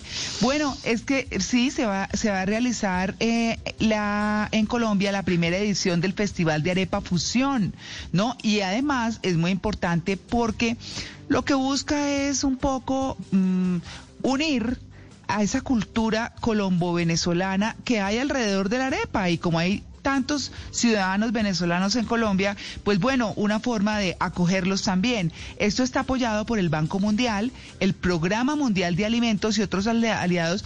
Es que, entre otras cosas, cuentan cómo se sabe de la existencia del maíz desde hace 3.000 años. Se han encontrado eh, herramientas con las cuales trataban el maíz para hacer qué? Pues arepas y Ah, diferentes, sí, y diferentes preparaciones que se hacen con el maíz, pero a mí el tema de la arepa, miren, ustedes saben que yo viví en muchos lados del país, que la Universidad de La Sabana publicó un libro de arepas maravilloso que me regaló. Ay, sí. Sí, hay de todas, ¿no? Entonces, háganse de unas arepuelas de maíz, eh, de maíz dulce, que son deliciosas, que se hacen con harina, huevo, vainilla, y ya las ponen con una cuchara porque queda bastante líquido, las, las muelen, las licúan y quedan deliciosas. Eh, cómprense el, el maíz blanco y las hacen muy fácilmente. Yo tengo un tutorial de, de, de arepas. Bueno, miren, ustedes hagan lo que quieran, pero cómanse una arepita deliciosa con lo María que quieran, señor. Y además, además que el maíz es característico de toda América. Fíjense con los gringos cómo cogieron el maíz y los volvieron los cornflakes, ¿no? Las Sí. hojuelas de maíz. claro. Y en todo, en toda América se come maíz, es una delicia. Entonces los, Claro. los, los mexicanos lo preparan de una forma, eh, los peruanos de otra, cantidad de, de tipos de maíz que hay de todo tipo de, de colores y eso. Y aquí en Colombia tenemos nuestro maíz delicioso para hacer ricas arepas para desayunar. ¡Qué delicia! Bueno, inicia hoy eh, eso que les estoy contando, el Festival Arepa Fusión. Inicia hoy y se pueden inscribir. eh, pues las inscripciones son gratuitas y estarán abiertas hasta el próximo 15 de septiembre en la web www.festivalarepafusión.com. Eso es. Ahí están. Si se les ocurren ideas de arepas y todo, ingresen a esa página y propónganlas. Oigan, qué delicia. No, no, no, me parece lo máximo. Oigan, pero ¿saben también qué? Don Luis Carlos Rueda anda por la calle. Entonces yo dije, pero ¿cómo así, Luis Carlos? Luis Carlos, ¿qué hubo? ¿Dónde anda? Sí, señora. María Clara, compañeros de audiencia, efectivamente, yo estoy en el Parque Nacional en este momento. Ya la gente está haciendo ciclovía aquí por la carrera séptima. Y es que hoy es la caminata de la solidaridad. De una manera diferente, porque no va a haber el tradicional recorrido que se hacía antes, con carrozas, con desplazamiento de gente. No, va a haber unos puntos especiales con tarimas, con algunos artistas. Y yo voy a estar aquí apoyando la transmisión que hace el canal Caracol en compañía con RCN y canales regionales. Va a haber varios puntos. A mí me correspondió aquí en el Parque Nacional. Aquí vamos a tener a las 10 de la mañana a Juanse Quintero. Va a estar alquilados, buenísimo. Así que los que se quieran pegar una pasadita por acá, pues buenísimo. Yo ya estoy viendo la gente ahí tomando jugo. Algunos ya me saludan por allá de lejos, pero bueno, eh, estaremos hoy aquí en la, en la Caminata de la Solidaridad. Y en un instante me toca buscar, eso sí, un lugar como más silencioso para poder hacer mis secciones de En Blue Jeans. Bueno, eso está perfecto. Bueno, ¿quién sigue? Mire lo que me encontré. Yo sigo, yo sigo. A ver. Eh, mire lo que me encontré. Le salió competencia al gato volador. ¿Se acuerdan de la canción del gato Uy, volador? sí. No. Bueno, les tengo, les tengo el perro volador. Resulta Uy, que un deportista extremo decidió lanzarse en parapente, que es cuando uno se lanza de paracaídas, pero no desde un avión, sino desde una montaña, que es un poco más bajito, más menos extremo. Eh, entonces seguramente el tipo decía, bueno, esto, esto lo tengo que vivir con mi mascota. Pues se subió a un parapente con su perro Samoyedo, un perro divino, divino, eh, lo puso debajo de sus piernas y empezó con su, el tipo se puso su casco y todo su equipo de seguridad para que el perro pudiera disfrutar de las alturas y del aterrizaje. Absolutamente espectacular. Les voy a poner el- la imagen de el perro volador. El perro volador en mi les voy a poner la, la- la- la imagen en mi cuenta de Instagram, arroba ante el Quintero, para que vean al perro volador que es divino. A propósito, en esta mañana de, Blue- Jeans, que muchos perros deben estar allá acompañando a Luis Carlos en la ciclovía, en la caminata de la soli- solidaridad, hoy que es un día para eh, estar con las mascotas, pues ahí les voy a poner la imagen de el perro volador, que es divino, absolutamente blanco, espectacular, metido bajo las piernas de su dueño, disfrutando de las alturas. Arroba entre el Quintero en Instagram. Voy a poner la imagen de el perro volador. El perro volador. Muy bien. Oiga, Mauro, yo también me encontré a propósito de voladores, me encontré con quien podría ser acaso em, la nueva Amelia Earhart, que tanto le gusta ¿Ah, sí? a, a su merced, sí señora. Sí. Ah. Sí, señora. Eh, les cuento que me encontré con Sara Rutherford. Sara Rutherford es una belga que hace unos días nomás aterrizó en el aeropuerto Ernesto Cortizo de la ciudad de Barranquilla, ¿m? porque le está dando la vuelta al mundo Ah. en una avioneta bimotor, pero ella tiene recién cumplidos 19 años. Así que seguramente se va a convertir de lograr la hazaña en pocos en pocas semanas en la mujer más joven más joven en darle la vuelta al planeta en una avioneta eh, bimotor solita. Solita, ella lo está haciendo absolutamente sola. Me parece loquísimo, una pelada de 19 años. Bueno, papá, me voy a darle la vuelta al mundo en mi avioneta. Hágale, mija. Pues sí, señores, así fue tal cual. Ella ya aterrizó en Barranquilla, eh, va para Tumaco, va para la ciudad de Cali y de ahí sigue toda, toda su experiencia y toda su vuelta eh, eh, que, va- que la va a llevar a Panamá, Estados Unidos, Alaska, Rusia, China, Indonesia, India, Medio Oriente y de regreso a Bélgica. Decía Sara. ¿Qué tal la vueltica? Decía Sara, me ha encantado Sudamérica, me ha encantado la experiencia, nadie me había contado sobre Barranquilla, solo la ubicaba geográficamente, pero realmente no conocía más detalles y me encantó. Bueno, le encantó Barranquilla a Sara, es de dos puesticos, así que yo me pego ahí, Sara, si usted me da el chance, eh, y terminamos de dar la vueltica juntos por el mundo. Qué, qué buena experiencia la que está viviendo esta belga y que ha llegado aquí a Colombia, la nueva Amelia Earhart. Mm, Bueno, vamos a ver. Muy bien. ¿Qué está de moda? Usar tenis todos los días. Vivir en el campo. Los carros eléctricos. Cultivar verduras. Viajar por carretera. Clases de culinaria. El streaming. Las camisetas. Usar poco maquillaje. Jeans de colores. Los sueldos. no importa lo que sea. Si está de moda, está aquí. Tener gatos. Caminar descalzos en el prado. Montar en bici. Ahora, en Blue Jeans, está de moda. Hoy en esta de moda vamos a hablar de arquitectura. Las ciudades verticales son una alternativa para agrupar a las comunidades de alta densidad poblacional que habitan en un área reducida. No sé si ya habían escuchado hablar de este término de ciudades verticales. Sí, sí. Pero es la pues sí, María Clara que tiene hijo arquitecto, creo que sí había escuchado hablar de este término. Sí, sí, sí. Los demás que tal vez no tenemos un acercamiento directo con la arquitectura, pues tenemos más dificultades para haber escuchado este término en algún momento. Pero entonces yo les voy a contar de qué se trata eh, las ciudades verticales y por qué está en tendencia en este momento en el mundo. Eh, como les contaba, la idea es que esta población, la densidad poblacional que habita en un área reducida, pues entonces pueda vivir cómodamente y eh, las ciudades verticales lo intentan hacer mediante la construcción de espacios que optimizan y que crecen hacia lo alto. Entonces buscan eliminar, por ejemplo, problemas de, embotellamiento, es decir, de trancones, la contaminación por medios de transporte y la excesiva demanda de vivienda, además de vivienda que implique tener muchísimo terreno para que puedan vivir más personas. Y en Colombia también se está pensando en este concepto. Hablamos con Rafael Chavarro, que es gerente de 100 del Círculo de Inversionistas Innovadores y nos explica por qué esto es una tendencia en el mundo.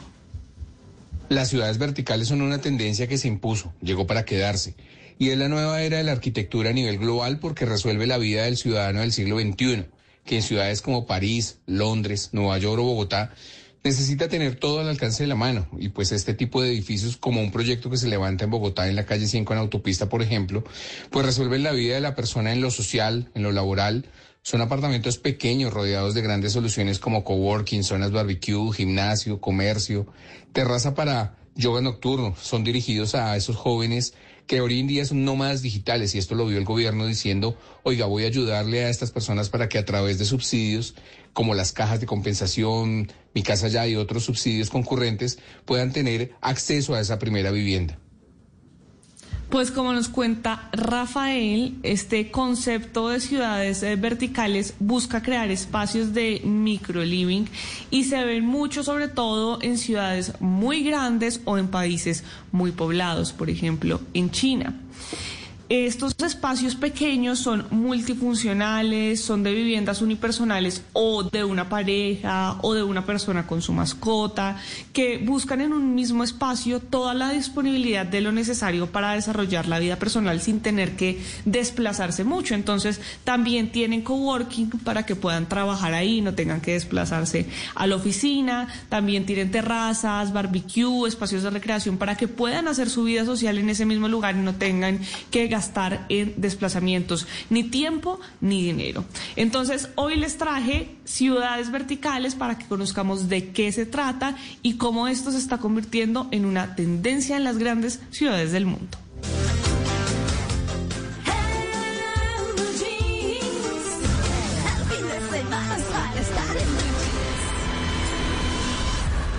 How is the patient? Perfect. Es hora de la información de las plataformas, las series, los recomendados que podemos encontrar. Y les había hablado ayer de la serie de Stars Place Doctor Dead o Doctor Muerte. Pues esta serie está protagonizada por Joshua Jackson, también está ahí Alex Baldwin y Christian Slater, que es uno de los neurocirujanos que le sigue la pista a este médico que por varios años estuvo haciendo mala praxis y ocasionó la muerte a varios de los pacientes en la comunidad médica de Texas. Pues bueno, tuvimos la oportunidad oportunidad de hablar en exclusiva con Christian Slater. Y primero, para hablar de, de lo tenebroso, de lo miedoso que es esta historia y de confrontar que es una historia real. Pues bueno, aquí Christian Slater en exclusiva, en, en Blue Jeans. Um, well, it just makes it that much scarier. The fact that Christopher Dunch was able to get away with what he did for so long and he was enabled by the system. Uh, you know, the system just kept kicking the can down the road further and further, and he kept getting transferred from hospital to hospital to hospital. Um, it definitely makes it a very, very scary thing. You know, I mean, as an actor, that's one of the fun parts of the business, or fun parts, but, uh, you know, getting to tell these kinds of stories and um, raising people's awareness about uh, you know the horrors that that are out there and that can happen. You know, we tend to think of doctors as these godlike people, and we put them on such pedestals, and we forget that they're human beings also. And you know, you really should get a second or third Lo que nos dice Christian Slater es que sí, hace que todo sea incluso más miedoso el hecho de que un doctor haya podido salirse con las suyas por tanto tiempo y que el sistema no haya podido hacer nada y que simplemente le hayan podido dar más cuerda y que haya podido saltar de hospital en hospital. Es algo muy miedoso, dice Christian Slater. Y como actor, eso también pues lo convierte en algo muy interesante, tener el poder para contar este tipo de historias y aumentar la conciencia sobre estas situaciones que suceden los horrores que están allá afuera, que a veces tienden a endiosar a los doctores y a veces se olvidan que también son humanos. Pues en esta conversación con Christian Slater también eh, eh, hablamos de la forma en que justamente se ven esas historias de, de, esos personajes que parecieran irreales, pero que realmente existen. Y bueno, esto es lo que nos responde Christian Slater, uno de los protagonistas de Doctor Dead, Doctor Muerte, que ya está de estreno en la plataforma de Star Play. Well, um, people love to watch uh, a train wreck. You know, I mean, they love to watch a story that unfolds slowly over time, and uh, you know, to you know, see something as you know, people I seem to love to be scared and and um, be put on edge, and you know, it, it's very gripping. It's, it's that's how I felt about the Wondery podcast. You know, it was like one of those things that I couldn't stop listening to. I had to, you know, see where it went and and uh, you know see what happens. And this that this story really does lend itself to the visual arts. I think it uh, it just was a story that kind of screamed to be told you know, to a, to a larger audience. Dice Christian Slater que de alguna forma a las personas le encanta ver historias con personajes principales que tienen vidas desastrosas, una trama que se va desarrollando lentamente con el tiempo y a la gente le gusta también asustarse con esas historias que los lleven al límite y así se sentía él a escuchar esta historia cuando la escuchaba en los podcasts. No podía dejar de escucharlos, tenía que ver hasta dónde iban a llegar. Y dice Christian Leiter que pues era una historia que necesitaba llegar a audiencias más grandes y ahora las plataformas lo permiten.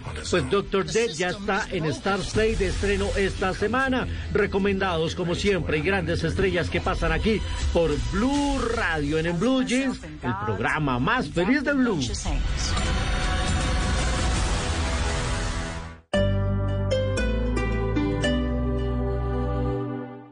¿Quieres apoyar a nuestros emprendedores? Te esperamos en Local, un espacio permanente en Parque La Colina donde la creatividad y el talento se unen para brindarte una gran variedad de productos de calidad 100% colombiana. Local, emprendimientos con diseño. Piso 2, Parque La Colina. Gracias por acompañarnos desde hoy. Después de nueve años, aprendimos que la alternativa es evolucionar. Muy buenos días, bienvenidos a... Que para crecer hay que escuchar y respetar los puntos la de vista. La ponencia que llevó finalmente a que se haga... Que debemos aprender de las historias del pasado. A celebrar un aniversario. Creyendo en la diversidad, la inclusión y el respeto, en honor a la verdad. Estamos como siempre acompañándolos. Por todo esto, celebramos un año más, siendo la alternativa. Vamos a hacer una alternativa en su vida. Gracias por escucharnos. Feliz aniversario, Blue Radio.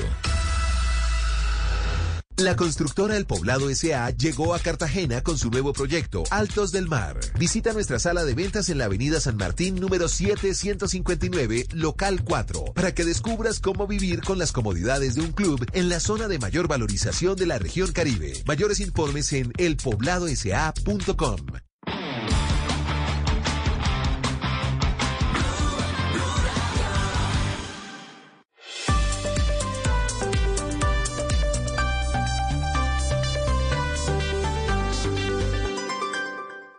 Eres un romántico empedernido. Sabes que por amor haces lo que sea. Incluso cocinar las más ricas pastas. Y traer a tu casa una de las ciudades más románticas del mundo. Donde Romeo y Julieta se amaron por siempre.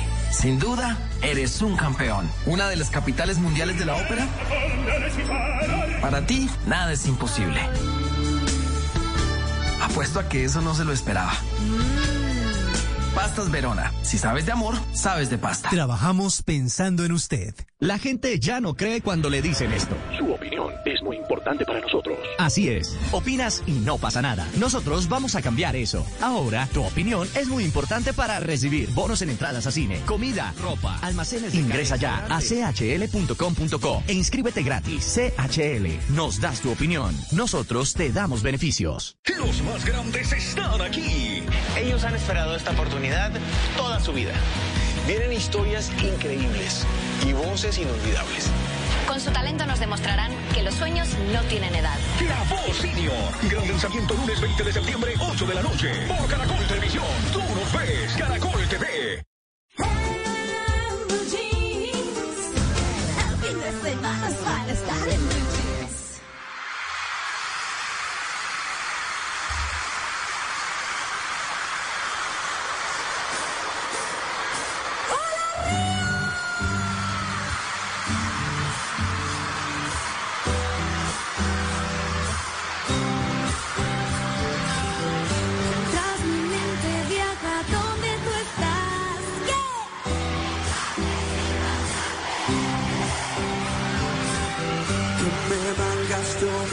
Futuro y su paz con mi manera de ser.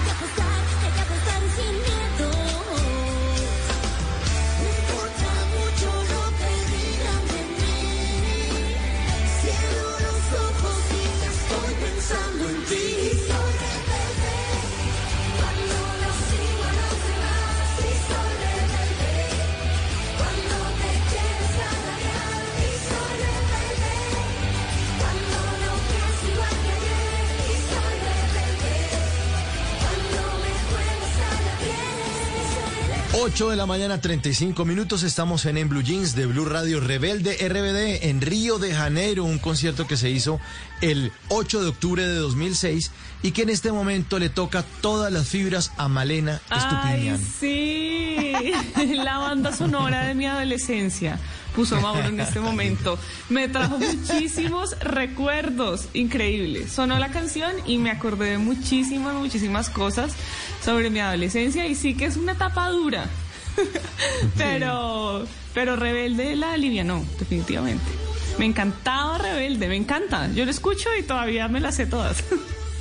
Sí, claro, esas canciones no se olvidan. Yo me imagino la rebeldía de Malena diciendo, hoy no voy a comer bombombón de fresa, sino este ácido de lulo. Esa es la rebeldía de Malena diciendo, me, me voy a rebelar ante todos los parámetros. Bueno, rebelde, a propósito de nuestro tema de hoy, nadie comprende mejor a los adolescentes que sus padres y nuestros oyentes responden una encuesta que les hemos puesto en nuestra cuenta de Blue Radio en Twitter, arroba Blue Radio Co. ¿De qué forma cree que se debe manejar a un adolescente rebelde? ¿Acercándose y hablando o guardando distancia para respetar sus espacios? Acercándose y hablando, nos dicen nuestros oyentes, 88% y respetando sus espacios el 12%. Así que ahí ustedes siguen votando, siguen opinando y ya viene nuestro experto a hablarnos de la rebeldía, sobre todo la de Malena cuando escuchaba estas canciones bonitas de RBD en el Blue Jeans.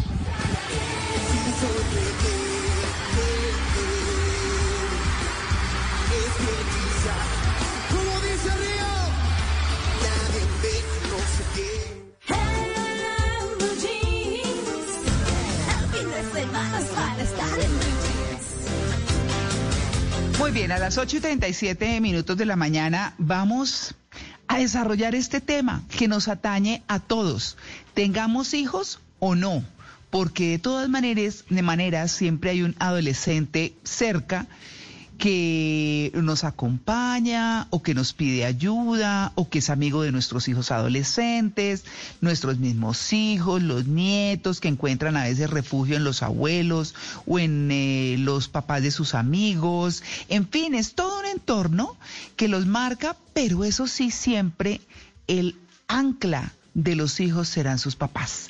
Así que Vamos a hablar con Alejandro Rodrigo, experto en intervención social y educativa con menores y jóvenes, autor del libro Cómo prevenir conflictos con adolescentes.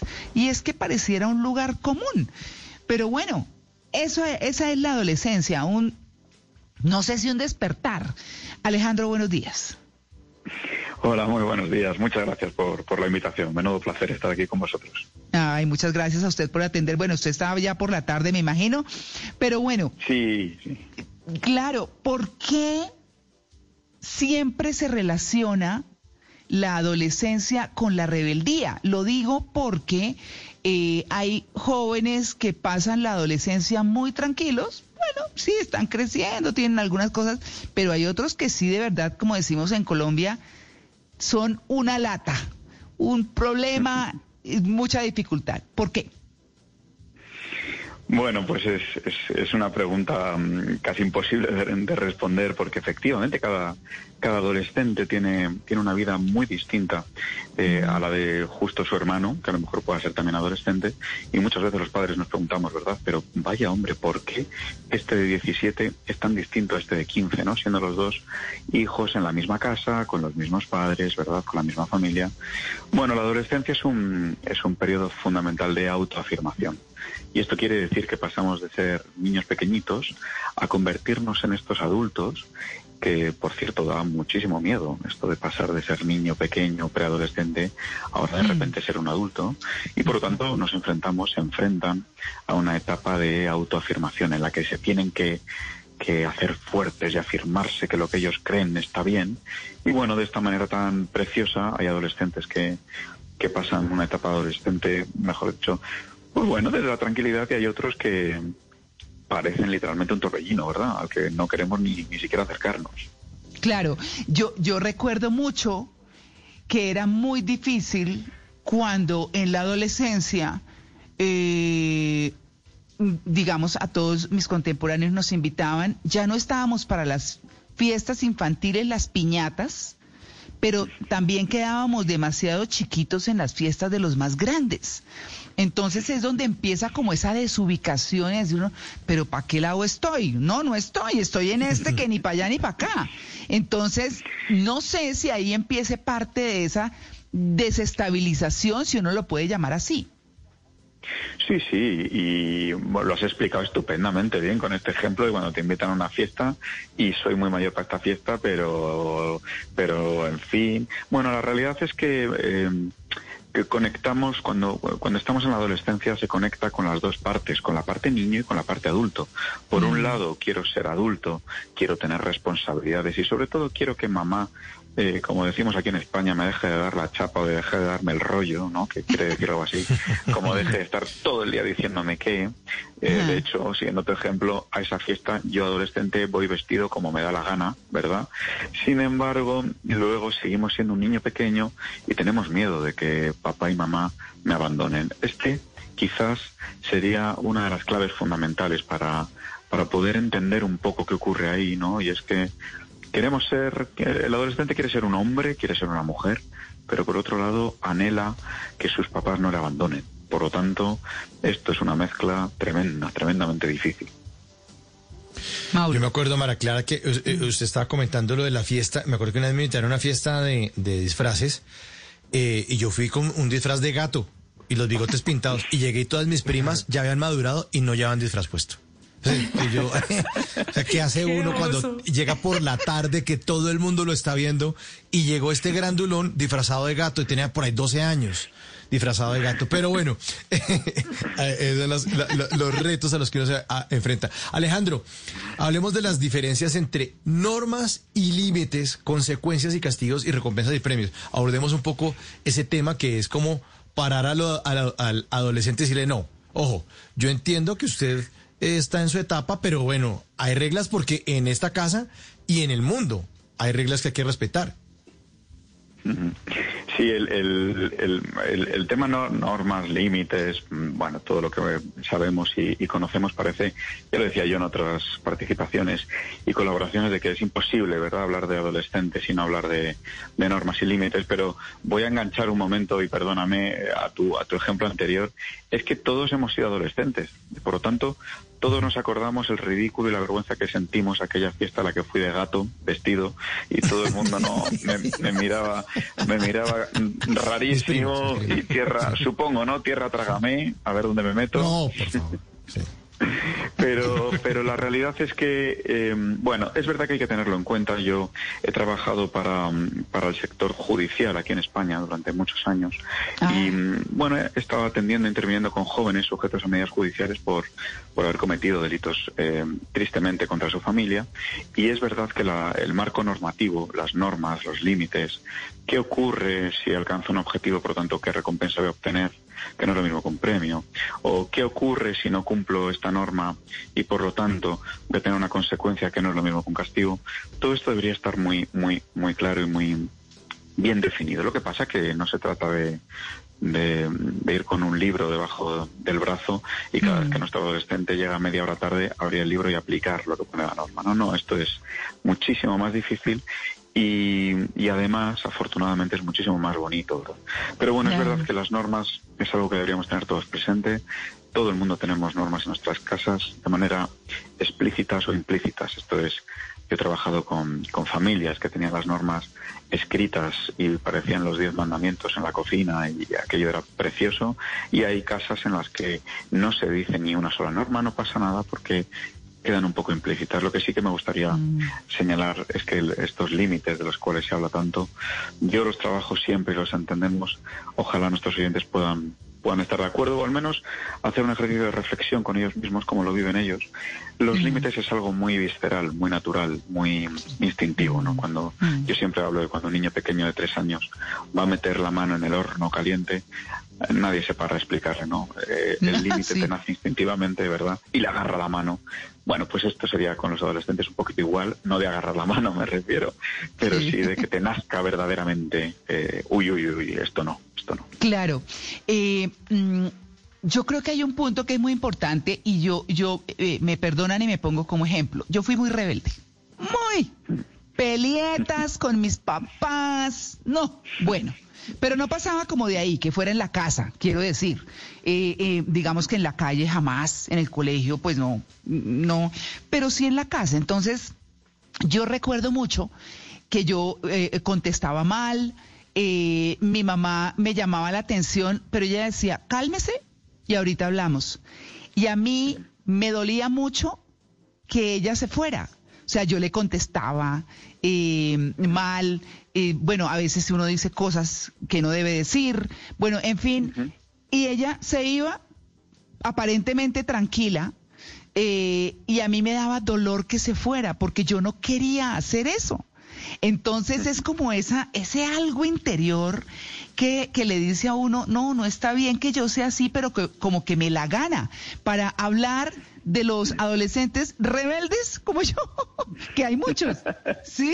Menos mal, menos mal que usted tenía, como bien ha dicho al principio, la música, ¿eh? la música que nos acompaña y, Sí. que nos, y, que, y que nos equilibra. Bueno, él, seguramente su, su mamá hizo un papel maravilloso ahí porque el, el adolescente, y en este caso usted, ¿verdad? Cuando era un poco rebelde, como ha dicho, yo creo que como todos hemos sido en algún momento, ¿no? Pero estaba, estaba, yo siempre trabajo y hablo con mis familias y cuando doy talleres y cursos, el adolescente cuando está así es que está lanzando un mensaje. está pidiendo algo. Lo que pasa es que no sabe muy bien eh, el que está pidiendo y lo pide de esta manera, ¿no? Seguramente Sí. usted, pues, estaba pidiéndole algo a su mamá y su mamá, con este ejemplo tan clarificador, maravillosamente bien se apartaba hasta que usted estuviera más calmada y seguro que ahí luego volvía. De tal manera que le estaba haciendo una cosa que yo incido mucho y es ser un referente. Eh, así es como debe ser la comunicación entre madre e hija, te lo estaba enseñando, se lo estaba enseñando. Y, y el adolescente justamente, yo no sé cómo fue usted luego después, pero, pero seguramente las, las aguas volvieron a su calce po- poco a poco y tranquilizó porque efectivamente el mensaje seguramente estaría comprendido, el que usted estaba lanzando, y además se podía usted mirar en el espejo de su madre de, ah, tendré que estar calmada como ella para poder llegar a entenderlo, ¿verdad? Sí, sí, sí. Claro, claro. En la adolescencia, además de rebeldía, yo no sé si fui la única adolescente que pasó por esto, yo creería que no, pero yo tuve muchas preguntas sobre mm, moralidad, ética, existencialismo, filosofía, el objetivo de la vida y de las relaciones sociales. Y mm, esto creo que debe tener alguna explicación.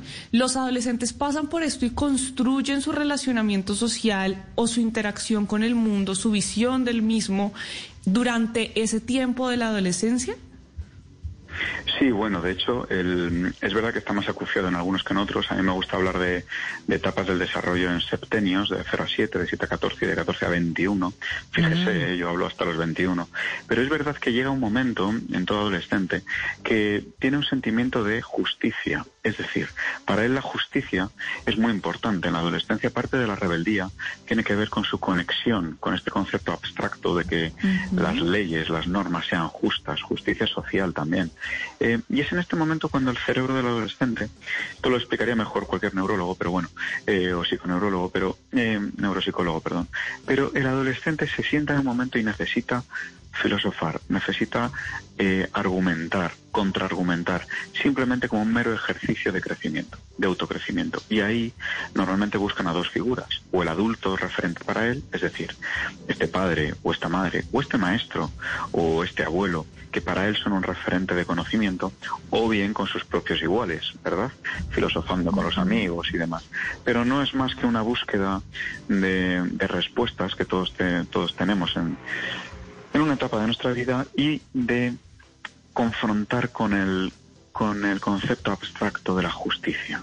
Eh, la justicia en los adolescentes es un tema absolutamente central y por lo tanto sí, de alguna manera hay algunos que están más acuciados que en otros, pero siempre se, se atraviesa por esta etapa. Lo fundamental es que nosotros como adultos, como padres, como educadores, sepamos detectar esta ventana de oportunidad en la cual el adolescente nos está pidiendo, por favor, quiero hablar, quiero dialogar, quiero argumentar, quiero aprender a tener la razón y quiero aprender a no tenerla.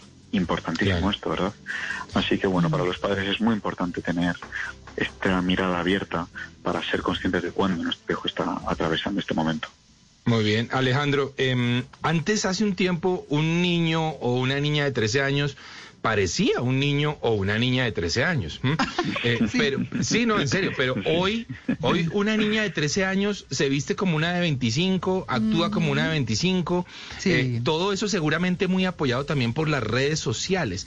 ¿El rango de la, de la adolescencia en cuanto a años ha cambiado o aún se mantiene? ¿Y cuál es ese rango?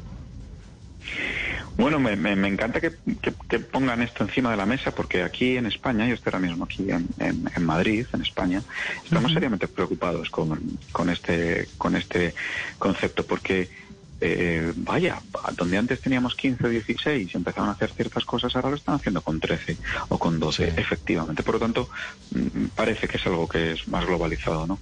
Bueno, no, no, no sé dar una respuesta en este sentido. Eh, me temo que quizás, quizás los abuelos muy mayores sepan, tengan una mirada con mayor perspectiva histórica que la mía, desde luego, pero Sócrates creo que ya también en su época hablaba de que, Sócrates, ¿eh? de que los niños eran horribles, que no obedecían a los maestros, ni respetaban a los padres y que se comían la comida, ya no me acuerdo de la cita literal. Pero parece que es algo recurrente en el tiempo, pero no. Hoy ha habido algo que ha cambiado drásticamente nuestro modo de relacionarnos y son efectivamente las redes sociales. Estamos todos muy eh, muy centrados en ellas, laboral y profesionalmente están muy bien. Yo en mis redes sociales he difundido esta colaboración de hoy con muchísima alegría, pero esto es distinto a cuando tiene un niño de 11 o 12 años eh, ya una cuenta propia y demás. Bueno, eh, más allá de que cada caso es, es un mundo en sí mismo y no hay que juzgar los casos en general, sino atender a la individualidad, la realidad es que yo, y aquí en España nos encontramos preocupados por la aceleración de- del desarrollo en las etapas debido y una de las posibles circunstancias sea esta de las nuevas tecnologías y quizás también el menor tiempo que los padres, ¿verdad?, pasan con los hijos, que parece que es un- una quimera de siempre, pero hoy Mm. más en día, al menos aquí en España, No, en todas partes, en todas partes. Y yo, yo quería preguntarle, bueno, hay, hay como cosas eh, que, que uno ve y que siente con, con los hijos. Y entonces eh, mm, uno puede tener dos hijos, pero son totalmente diferentes. Y entonces eh, el uno pasó una adolescencia como tranquila, pero el otro no tanto. Hay una cosa que funciona muy bien en esos brotes de rebeldía que hay y es como sentarse y en lugar de pelear, es que usted es que no, sino hay una cosa que funciona muy bien. Eh, en lo particular lo puedo decir como mamá, y es que se sienta uno como mirándolos a los ojos y ¿qué es lo que pasa? O explica uno, mira, hay esto que es así y asá y asá, pero en un tono re tranquilo eh, y, y dando ese, escuchando y después dando como ese consejo de, de, mira, las cosas son así y asá, tú puedes verlas distintas, pero esta otra, esta otra opción, pero como esa mirada a los ojos de, de que está diciendo, escúcheme, le habla la experiencia, eh, mire lo que está pasando, piense en esto, es una gran metodología. La verdad es que estoy feliz de escucharle, de escucharla porque es exactamente así como mi, mi manera de, de trabajar y que siempre expongo en tantos sitios. Exactamente como usted ha dicho, palabra por palabra, deme el folio que firmo debajo de él, porque vamos, el, el- mire, el- sí, por, por complementar, ¿no? Y por, porque siempre hablo eh, con la misma idea. Eh, Como dije antes, me he trabajado eh, 12, 15 años en medidas judiciales aquí en Madrid con chicos que habían el- verdaderamente algunos de ellos cosas leves y algunos de ellos eh, acciones o delitos mm, verdaderamente muy graves. Y mm, el, el denominador común siempre ha sido el lograr entender cuál era el mensaje que este adolescente estaba mandando cuando mandan un mensaje a gritos quiere decir que hay una necesidad no cubierta, es decir, algo le pasa. O bien cree, algo, cree que algo es injusto, o, o bien nos quiere lanzar un mensaje. Hay millones de mensajes que se esconden por conductas similares, ¿no? O bien por ser rebelde, como usted decía antes, o bien por de repente agredir. Estoy hablando ya de, de líneas muy, muy graves, ¿no? Eh, en el último escalafón de gravedad. Pero cuando uno se sienta y el adolescente percibe que su padre o su madre verdaderamente le están mirando a los ojos. Yo eh, finalizo mi libro, que antes han citado y se lo agradezco un montón, finalizo mi libro, le voy a hacer un spoiler, pero bueno, la última frase se dice cuando un padre y un hijo se miran a los ojos. Ese momento en el que el hijo adolescente, que lo que menos quiere es mirar a los padres a los ojos, salvo cuando está enfadado, ¿eh? inyectado ahí en, en ira, pero cuando un padre y un hijo, una madre y su hijo y su hija se conectan en la mirada, ya está, no, no, no hace falta mucho más profesional alrededor, porque, y perdónenme la expresión, pero el amor aquí es lo más importante. Si un adolescente está agresivo, violento, eh, evidentemente hay niveles, ¿no? Que ya hablo de ellos y bueno, pero para hablar en general, cuando estamos manteniendo conductas así, lo que el adolescente hace es mandar un mensaje. ¿Y si el padre o la madre son capaces de dejar a un lado esa batalla que parece que el adolescente propone, ¿verdad? Pero yo hablo que son batallas que ellos no quieren entrar, no quieren pelear. Si son capaces de dejar a un lado el me está batallando, me está peleando, y es capaz de atender y decirle, ya hijo mío, pero ¿qué le pasa a usted? Es decir, ¿qué es lo que necesita? ¿Qué es lo que usted quiere? Normalmente, en el 99%, lo que yo he experimentado ¿eh? en despachos, en sedes judiciales, es que el hijo se desarma. Es decir, uf, derrotado por el amor. Mm, Total, a mí a mí me parece eso tan importante y es que papás que están escuchando, no saben los resultados que da eso. Solo sentarse a mirar a los ojos y decir, mira, escúchame, hay esto y esto. Nada entra mejor que eso. De, de verdad. Sí, totalmente. Te, te- te corto porque por eso hay veces yo en, el- en el libro, en mis conferencias, en mis cursos, sí desarrollo un montón las normas y los límites, los sistemas normativos, los estilos educativos. Es decir, hay un montón de teoría que podemos diferenciar entre violencia y agresividad, que es importante saberla también. Bueno, hay un montón de cosas, pero al final lo único que cuenta, y por eso digo yo que los padres son los que mejor conocen a sus hijos, quizás no los secretos que le cuentan a sus amigotes, no. Pero esa mirada del padre es la única que puede, entre comillas, sanar ¿no? a un hijo. Claro, Malena. Sí, claro que sí. Bueno, una última pregunta, eh, porque ahora que Mauricio contó su historia de cómo llegó disfrazado de gato, me surgió la pregunta de que sus primas, sus primas ya estaban en otra etapa y siempre decimos que las mujeres maduran más rápido que los hombres y en la adolescencia se ve demasiado. Las mujeres van avanzando etapas rapidísimo y los hombres de pronto no tanto. Pero esto es realmente cierto, si, si hay algún condicionamiento o es simplemente la sociedad que nos lleva a hacer de esta manera a las mujeres. Bueno, yo, creo que esto es. eh, yo, yo voy a dar mi opinión, mi humilde punto de vista desde la experiencia. Creo que un psicólogo experto en desarrollo y en evolución pudiera afinar un poco mejor mi pregunta. Por lo tanto, disculpas si, me, si digo alguna barbaridad, pero la realidad es que. eh, desde mi punto de vista, la mujer está preparada para, para sobrevivir y enfrentarse continuadamente a situaciones eh, mucho más complejas que el hombre. Eh, esto es algo histórico y, y verdaderamente es una pena en el sentido de, de igualdad de derechos, pero parece que en una etapa de infantil y en una etapa preadolescente, aquí el más fuerte es el que consigue todo, ¿verdad? En, eh, no sé cómo lo llamarán ustedes, en los colegios, en las escuelas, en el patio del colegio donde se juega, el, el más fuerte es el que siempre domina, ¿verdad? El, el que más consigue. Bueno, las, desde mi punto de vista y siempre que me he enfrentado, las mujeres, las chicas, jóvenes, adolescentes, es correcto y es cierto que tienen un nivel de madurez eh, más rápido, si quieren, antes que el, que el chico. Y esto, desde luego, es una ventaja. Eh, pero cuando se trabaja, cuando se tiene hijos y cuando se tiene hijas, hay que ser consciente de ello. No quiere decir que el chico sea un tontorrón en la etapa adolescente, pero sí que es verdad que tienen distintas evoluciones, tanto hormonales como de desarrollo, como de situación en la vida. Y también es verdad que el hombre, estadísticamente, hace un uso eh, más intencionado de la violencia que la mujer. Esto es algo que Menos mal que afortunadamente no lo digo yo porque estoy dejando aquí una frase terrible, pero la realidad de los estudios y de las estadísticas de todos los sistemas judiciales de los distintos países apuntan siempre a lo mismo. ¿no? El, el varón tiende a ser más agresivo, más violento en cuanto a lo físico que, que la mujer.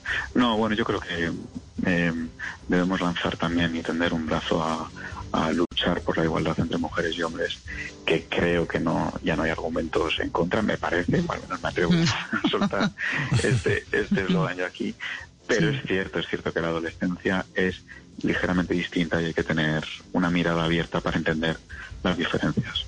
Claro, pues Alejandro Rodrigo, qué maravilla haberlo tenido hoy en En Blue Jeans abordando un tema de siempre, pero eh, sí, porque es de siempre, siempre habrá adolescentes, pero la verdad, con eh, una forma muy interesante de verla y de decirles a los papás algo que no usualmente se les dice, ustedes están más conectados con sus hijos que cualquiera. Entonces, ahí está la solución. Muchas gracias por su atención con En Blue Jeans de Blue Radio. De verdad muy agradecido por la invitación y por estar aquí con todos ustedes y sus oyentes. Muchas gracias. Bueno, gracias. Nueve en punto, ya regresamos. Estamos en el Blue Jeans de Blue Radio. Estás escuchando Blue Radio. Es el momento perfecto para preparar tu desayuno favorito y disfrutarlo en familia. Es tiempo de cuidarnos y querernos. Banco Popular. Hoy se puede, siempre se puede. Abuelita, gracias. Abuelo, gracias. Mamá, Gracias. Papá, gracias. Desde el Popular también les decimos gracias a todos los pensionados. Gracias por cada consejo, por su alegría, por sus enseñanzas, por unir a las familias y por ayudarnos a construir un mejor país. Para la generación que lo merece todo, creamos la oferta Diamante que los acompaña en la mejor etapa de sus vidas. Conócela en bancopopular.com.co. Banco Popular, hoy se puede. Siempre se puede. Somos Grupo Aval, vigilado Superintendencia Financiera de Colombia.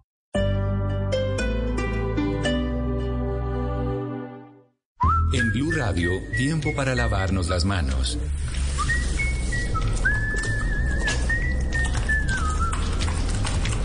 Tómate el tiempo para cuidarte y para enterarte de todo sobre el coronavirus. Síguenos en redes sociales, en bluradio.com y en todos los espacios informativos de Blue Radio. Numeral Yo me cuido, yo te cuido. Blue Radio. La alternativa. Mi nombre es Paula Cáceres Reyes, tengo 23 años y soy becada universitaria Diana Turbay. Gracias Fundación Solidaridad por Colombia por creer en mí y ayudarme a cumplir mi sueño de ser arquitecto. Desde hace 46 años nuestro mayor sueño es que otros cumplan el suyo. Únete y dona solidaridadporcolombia.com, la caminata virtual de la Solidaridad por Colombia del 6 al 12 de septiembre. Aún hay muchos que nos necesitan. Patrocinan Cruz Verde, Banco Agrario, Protección, apoyan MINTIC, Ministerio de Cultura, Programa Nacional de Concertación Cultural. La cultura es de todos, Ministerio de Cultura. Para conocer una historia hay que investigar, hablar con los protagonistas, buscar todos los datos y recorrer paso a paso sus detalles. Todo con la ayuda de Los Informantes. El programa de periodismo investigativo de Caracol Televisión llega a Blue Radio. Espérelo todos los domingos después de Encuentros Blue. Los Informantes por Blue Radio y bluradio.com. La alternativa.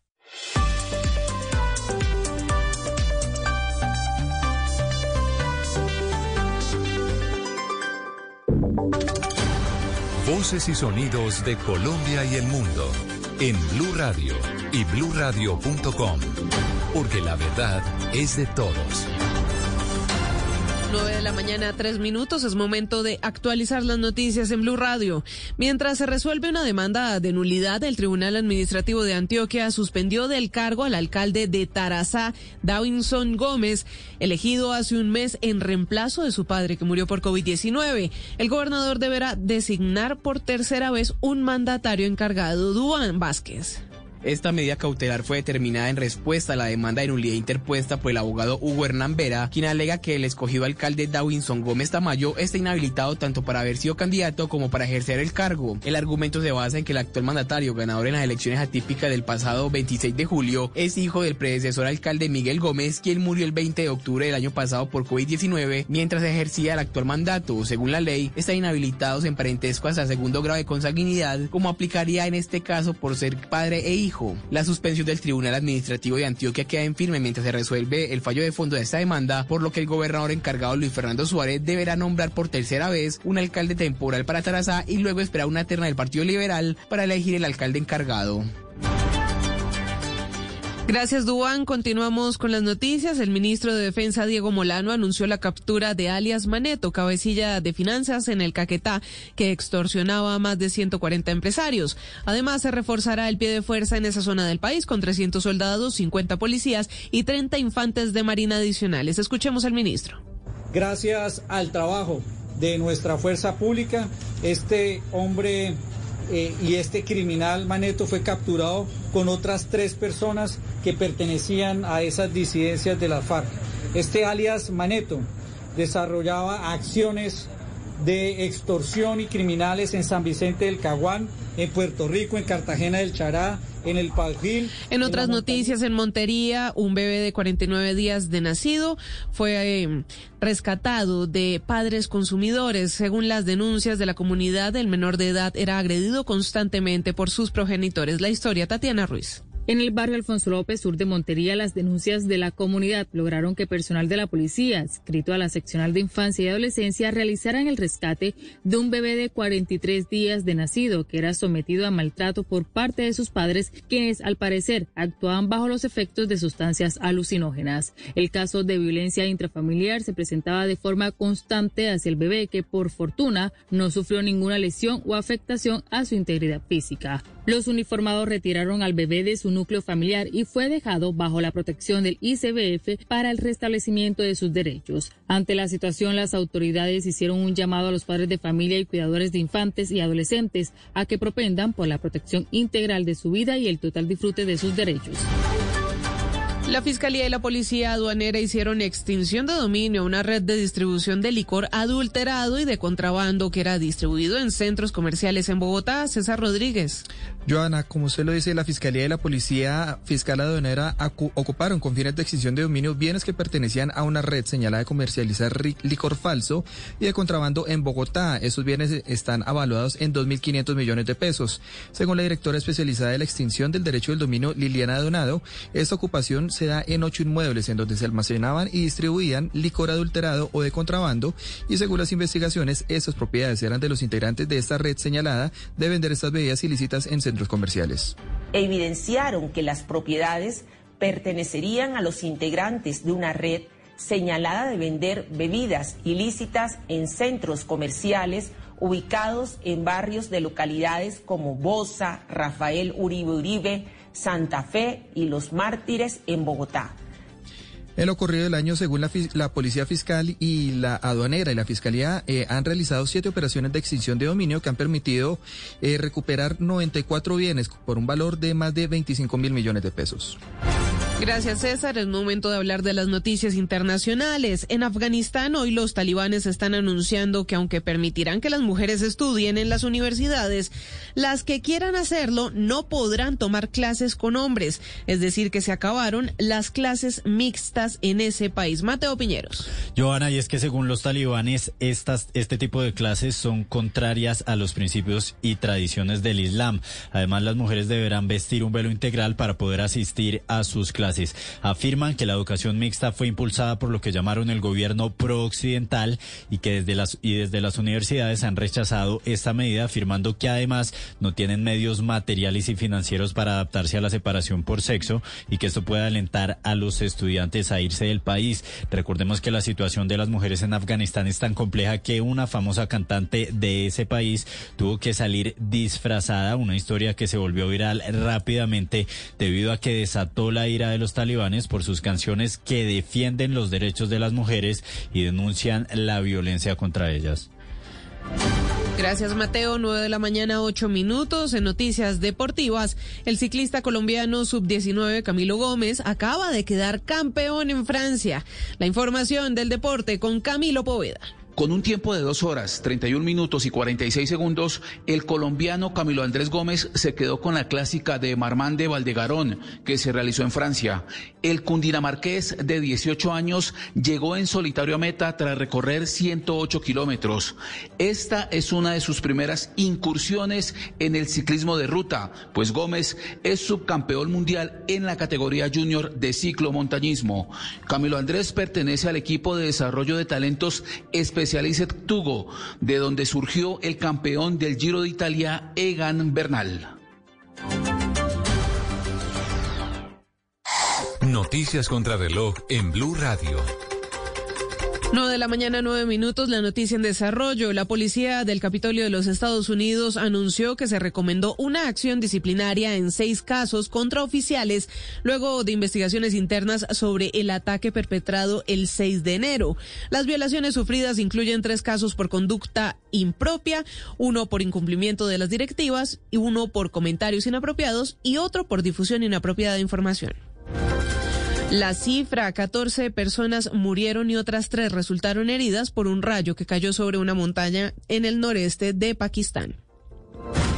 Ampliación de estas y otras noticias en blurradio.com. Continúen disfrutando de nuestra programación. Blue, Blue Radio. Vamos a recibir en tarima al terremoto. Ese pelado va a ser más grande de los días hoy. Él tiene que llamar con mi tío, Martín Elías. Así se va a llamar. Gracias, Colombia. El hijo del cacique. Gran lanzamiento mañana a las 9 de la noche. Tú nos ves. Caracol TV. Este domingo, en Sala de Prensa Blue. Las reflexiones que deja el escándalo de la ministra de las TIC, los grandes perdedores y cómo va a incidir este bochornoso episodio en la campaña electoral que se avecina. La carta de los Rodríguez Orejuela revive una herida profunda y aún sin sanar, la de la política permeada por el narcotráfico. Y lo que deja esta fecha de eliminatoria para la selección Colombia, ¿qué tanto debemos ilusionarnos? Sala de Prensa Blue. Este domingo desde las 10 de la mañana. Presenta Juan Roberto Vargas por Blue Radio y bluradio.com. Blue Radio, la alternativa. Banco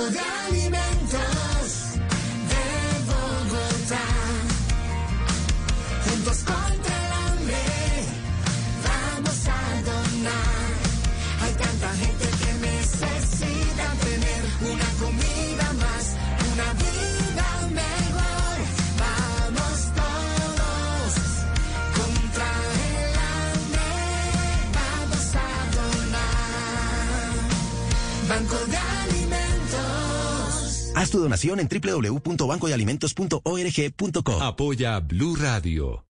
Hola, ¿qué tal? Los espero este domingo después de las noticias del mediodía. Vamos a estar hablando sobre las vacunas emocionales. Hemos hablado mucho de la vacunación para enfermedades como el COVID-19, como la rubiola, como muchos otros esquemas que se deben completar, pero ahora los vamos a invitar a conocer cuáles son esas vacunas emocionales que nos van a ayudar a gestionar mejor nuestras emociones. Los espero. Generaciones Blue. Este domingo a las 12 del día. Generaciones Blue por Blue Radio y bluradio.com.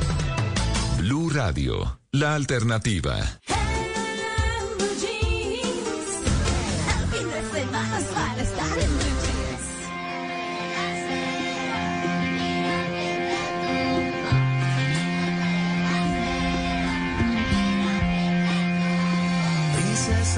De un sueño se escapó. ¿Qué importa el tiempo si existe la eternidad? Siempre está corriendo y acompaña a su mamá. Que tiene las orejas como yo. Él es soldado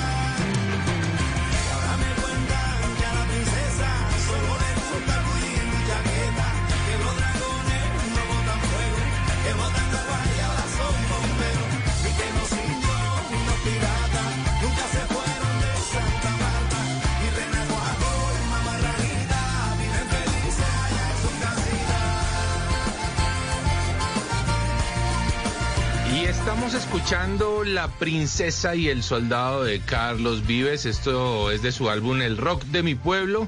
Él escribió la canción de La Princesa y el Soldado para sus hijos.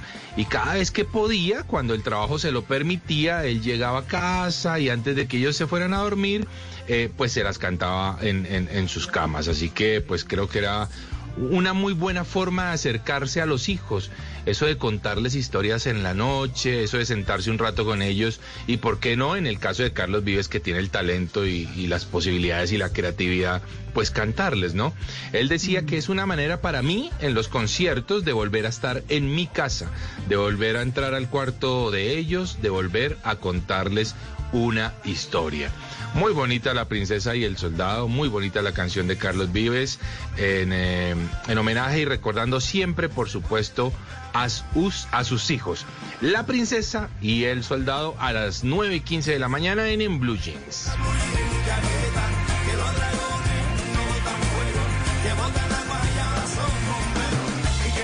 Y a propósito del tema que hemos desarrollado esta mañana en Blue Jeans, hemos fijado una encuesta en nuestra cuenta de Blue Radio en Twitter, arroba Blue Radio Co, y con la siguiente pregunta. ¿De qué forma cree que se debe manejar a un adolescente rebelde? ¿Acercándose y hablando o guardando distancia para respetar sus espacios? ¿Acercándose y hablando 87%, respetando sus espacios, 13% opinan nuestros oyentes en esta mañana de Blue Jeans.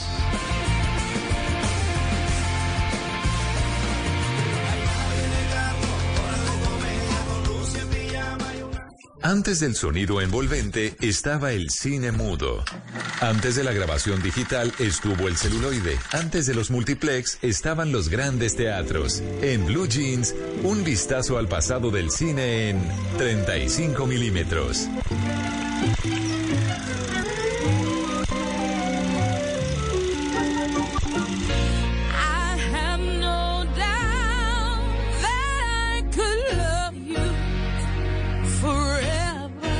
Hoy es domingo de efemérides aquí en, Blue Jeans de Blue Radio en la sección del recuerdo cinematográfico. Y estamos escuchando ahí de fondo la estupenda voz de Jennifer Hudson que hoy está cumpliendo años, está celebrando sus primeros 40, nació un 12 de septiembre de 1981 y la escuchábamos ahí en el papel de Elfie en la película Dreamgirls del año 2006 en la que compartió escena con Beyoncé Knowles, con Jamie Foxx, una gran actuación que le valió a Jennifer Hudson en su debut cinematográfico llevarse los cuatro premios más importantes de la industria, el Oscar a Mejor Actriz de Reparto, el Globo de Oro, el Premio del Sindicato y el Premio BAFTA.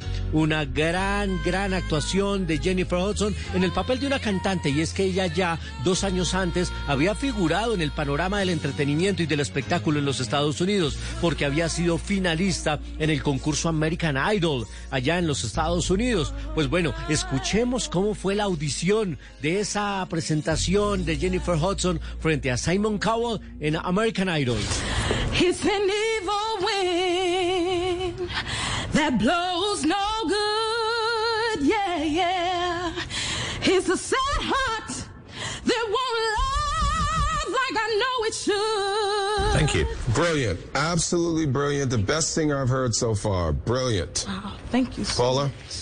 Maravilloso talento el de Jennifer Hudson que hoy está cumpliendo 40 años y la veremos pronto en el papel de Aretha Franklin, el gran ícono de la música estadounidense. Pues bueno, Jennifer Hudson le ha dado vida a la gran Aretha Franklin en la película Respect.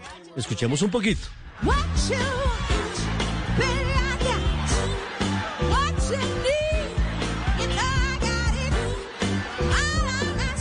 Hoy celebramos la vida, el talento y la voz de Jennifer Hudson. Felices eh, 40 le decimos desde Blue Jeans de Blue Radio.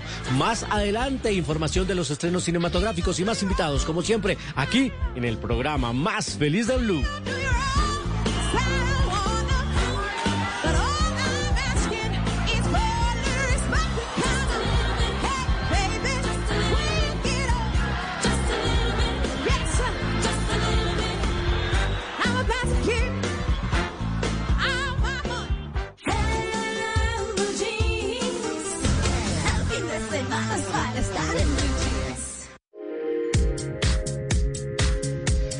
Bueno, a las 9 y 18 esa música es inconfundible. Está María del Pilar Valencia con nosotros para hablarnos de libros. Pili, buenos días. María Clara, buenos días. Un saludo a todos los oyentes en este domingo. Bueno. María Clara. Señora. Hoy traje una recomendación y una invitación. Literarias las dos, claro. Ah, qué chévere, qué chévere. Eh, hace un par de semanas, María Clara, conversé con Oscar Vela. Él es abogado, escritor y periodista ecuatoriano que acaba de publicar una novela testimonial que se llama Los Crímenes de Bartow de Editorial Planeta. Y es que escuchen esta historia que les voy a contar que es de la vida real, aunque parezca ficción. Por eso se llama novela testimonial. Nelson Serrano es el protagonista de esta historia, un ecuatoriano de 82 años y es el prisionero más longevo del corredor de la muerte en Estados Unidos.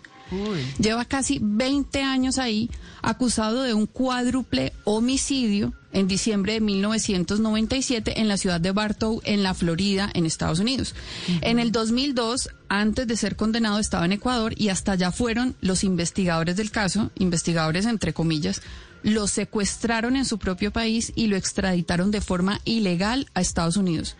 Fue juzgado y sentenciado a cuatro penas de muerte sin una sola prueba real. Estos investigadores fabricaron las pruebas y todas las evidencias las ocultaron de forma deliberada. Esto es increíble y es una historia que cuando la leí solo me producía impotencia mientras la iba leyendo. Pero para ponerlos en contexto, debo decir que todo esto se origina en un territorio históricamente xenófobo. Durante muchos años el Ku Klux Klan tuvo mucho poder, los latinos somos vistos como sospechosos de entrada y se suma a esto la corrupción de la justicia, como nos lo cuenta en este audio el autor Oscar Vela todo el tema xenófobo y también los propios vicios del sistema judicial y un poco lo que yo quiero denunciar en esta, en esta historia, porque esta es una historia que no es de Nelson Serrano, este es el caso de Nelson Serrano, pero hay 400 más en la Florida en una situación similar a Nelson, casi muy, muy buena parte de ellos latinos y, y, y negros. Yo digo, esto le puede pasar a cualquiera. Hay que saber cómo funciona el tema. Y el sistema judicial en Estados Unidos, el de la Florida es el más corrupto de todos, funciona básicamente premiando, haciendo merecedor de ascensos y, y continuidad en la carrera a quien más condenas obtiene. Como fiscal, a quien más condenas obtiene de pena de muerte en los estados en los que hay pena de muerte, como es Florida.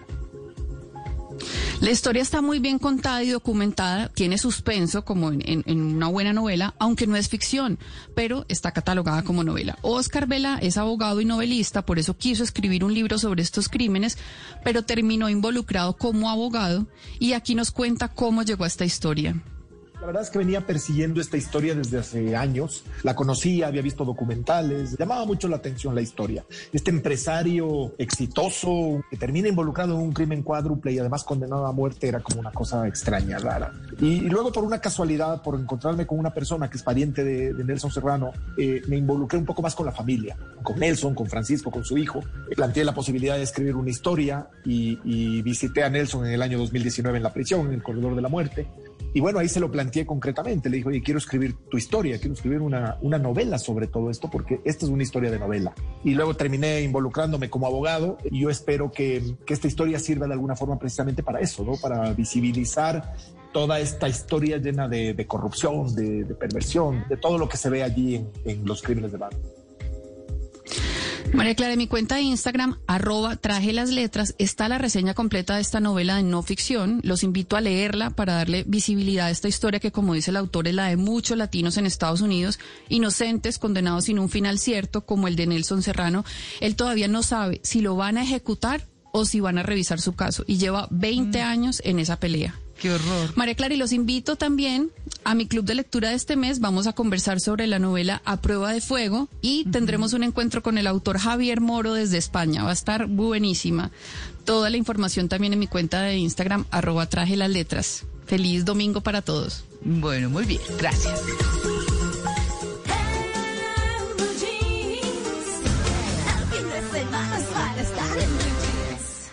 Yo no soy filósofo ni pensador ni mucho menos intelectual metafísico, pero siempre me ando preguntando por qué será que...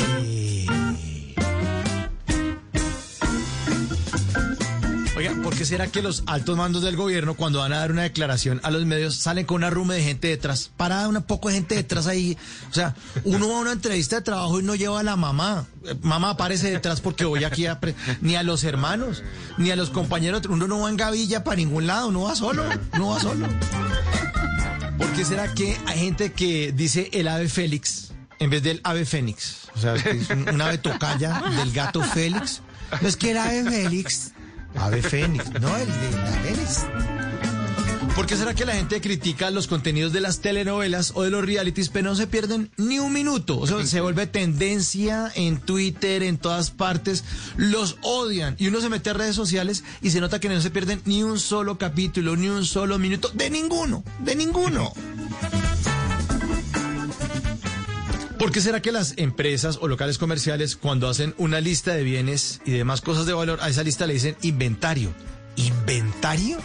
¿Será que se inventan la mitad de la información? ¿O qué es lo que tanto inventan? ¿Por qué será que hay gente eh, que la voz no le corresponde con el físico? Uno habla por teléfono con alguien, va a la oficina Total. para que lo atiendan y se siente engañado. Hágame un favor, Mauricio Quintero. Sí, sí, soy yo, soy yo. ¿Usted? Yo no me imaginaba de ese tipo. ¿Por qué será que eh, un ángel con pañal llamado Cupido es el que lo flecha a uno? ¿No se supone que los ángeles no tienen sexo? Y mucho menos un niñito con pañal. ¿Qué vas a ver del amor? Es un bebé. Y este último. ¿Por qué será que todo eh, lo que tiene que ver con cine le dicen de película? Sacan una marca de crispetas, crispetas de película. Hacen una promoción con una aerolínea, eh, con un teatro, cualquier para unas vacaciones de película. Ponen un puesto de jeta con papa ahí a la salida de un teatro. Eh, este aquí es de película. Ay, ay, ay. Y mientras aprovecho ahorita, después de que se acabe el programa Voces y Sonidos de las 10 para desayunar con mi esposa, como si estuviéramos en una comedia romántica, yo me voy a seguir preguntando, ¿por qué será que? ¿Por qué? ¿Por qué? ¿Por qué? ¿Por qué? ¿Por qué?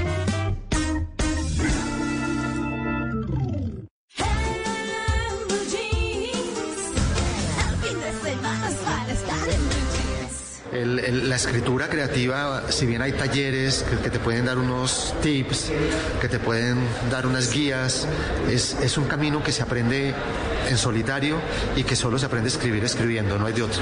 ¿Qué se necesita? Se necesita mucha paciencia. Bueno, el podcast de doña Juliana Cañaveral. Hola, Juliana. Muy buenos días para todos. Sí, señora, llego con mi recomendación de podcast para este domingo. Ustedes están escuchando acá a Jorge Franco, el escritor colombiano, en uno de los episodios de 13%, que es el podcast que les traigo hoy. El eslogan de este podcast es Pasión por el Trabajo. y es que se llama... Sí, Pili está por Sí. ahí. Ah, la vi, sí. No. ah, Malena. Yo Sí. sí Malena, dije. Muy, muy bueno. ¿Lo ha Muy escuchado? bueno ese podcast. Sí, lo he escuchado varias veces, varios capítulos y es muy bueno. Tienen invitados maravillosos y además de eso se preocupan mucho porque mm, uno entienda la historia detrás del invitado, pero además de eso hablan de propósito desde una perspectiva muy amigable. Claro, bastante. usted toca la palabra clave, Malena, propósito. Justamente este podcast se llama 13% porque dicen los estudios que las personas que realmente aman lo que hacen, que sienten una gran pasión por su trabajo, que no odian los lunes, que no están esperando ansiosamente que lleguen los viernes, son solo el 13%. Imagínense ese porcentaje tan bajito. Así que lo que cuenta este podcast es la historia de esas personas que nos inspiran porque ellos mismos están inspirados con la vida, con su trabajo, aman eso que hacen en el día a día. Este podcast eh, lo conducen Nicolás Pinzón y Andrés Acevedo. El capítulo este que estamos escuchando, que es el de Jorge Franco, como les decía, se llama Robarle tiempo al tiempo. Y me encantó este episodio en particular porque uno cree que los grandes escritores es como que llegaron iluminados, ¿no? Entonces, hoy que Mauro nos estaba hablando de la inspiración, es que es como una cosa que les llega y resulta que aquí en este episodio nos enteramos de todas las vueltas que dio Jorge Franco para descubrir cuál era verdaderamente su vocación en la vida y cómo se dio cuenta que lo que él quería hacer era escritor. Así que es un episodio muy, muy interesante. En otros está también, por ejemplo, la historia de Alejandro Gaviria, que está tan de moda por estos días en la movida política colombiana, pero también está, por ejemplo, la de Freddy Vega. ¿Se acuerdan de Platzi, la, la Sí, sí, plataforma? claro. Bueno, Claro. pues Freddy Vega es el fundador de Platzi, está ahí también su historia, está la historia de Andrés eh, Cajiao, que es el Chief Growth Officer en Torre, bueno, muchas historias realmente inspiradoras. En tiempos diferentes, desde 20 minutos hasta hora y media, y es que las historias varían, por supuesto, así que también la duración de estos episodios, ya son más de 70 episodios los que tiene 13%, que lo encuentran en todas las plataformas disponibles. Pasión por el trabajo, 13%. Mi recomendación de podcast para este domingo. pues yo ya, yo- a mí eso ya me, me resbala muchísimo. Al principio me golpeaba un poco, pero me resbala. porque-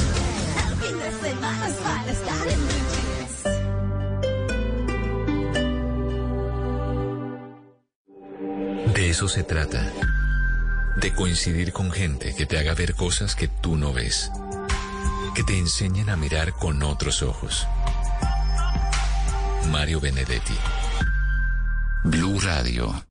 Para conocer una historia hay que investigar, hablar con los protagonistas, buscar todos los datos y recorrer paso a paso sus detalles. Todo con la ayuda de Los Informantes. El programa de periodismo investigativo de Caracol Televisión llega a Blue Radio. Espérelo todos los domingos después de Encuentros Blue. Los Informantes por Blue Radio y bluradio.com. La alternativa. Gracias por acompañarnos desde hoy. Después de nueve años, aprendimos que la alternativa es evolucionar. El ataque largo necesita jugadores muy Que veloces. para crecer hay que escuchar y respetar los puntos de vista. El jefe de la Policía Que Nacional. debemos aprender de las historias del pasado. Hay una a la que le hemos venido haciendo. Creyendo en la diversidad, la inclusión y el respeto, en honor a la verdad. Pero como le diría Reinaldo Rueda a James, no te vistas que no vas. Por todo esto, celebramos un año más siendo la alternativa. Vamos a hacer una alternativa en su vida. Gracias por escucharnos. Feliz aniversario, Blue Radio.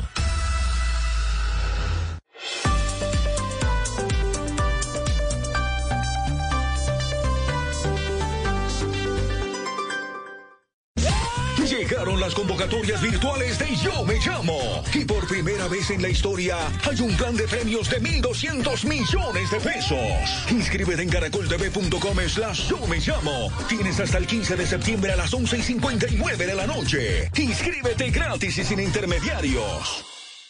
Los Titanes Caracol son imparables y ya fueron nominados. Pronto conocerás sus historias en las emisiones de Noticias Caracol y podrás votar por tu favorito en la categoría Tecnología e Innovación, Salud y Bienestar, Educación y Sostenibilidad Ambiental y Economía Circular. Ingresando a www.titanescaracol.com. Titanes Caracol, con el apoyo de Enel Codensa Emgesa, Cosalud, Chevrolet y Essentia. Un país a prueba de todo.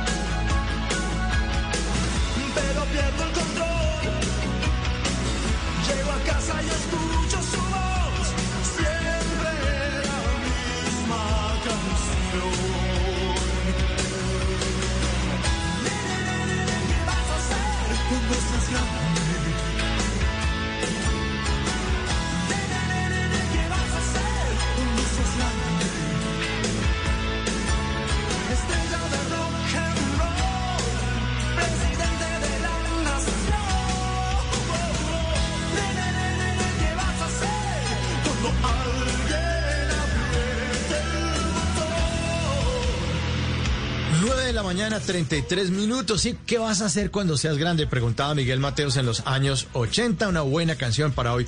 Estamos hablando de que nadie comprende mejor a los adolescentes que sus mismos padres. Sí, ¿qué vas a hacer cuando seas grande? Estrella de rock and roll, nos preguntábamos en los años 80. O presidente de la nación. Y les preguntamos también a nuestros queridos oyentes a través de una encuesta en nuestra cuenta de Blue Radio, arroba Blue Radio Co en Twitter. Les preguntamos lo siguiente a propósito de este tema de esta mañana. ¿De qué forma cree que se debe manejar a un adolescente rebelde, acercándose y hablando o guardando distancia para respetar sus espacios. Acercándose y hablando, 87%, respetando sus espacios, 13% opinan nuestros oyentes en esta mañana de En Blue a ritmo de Miguel Mateos.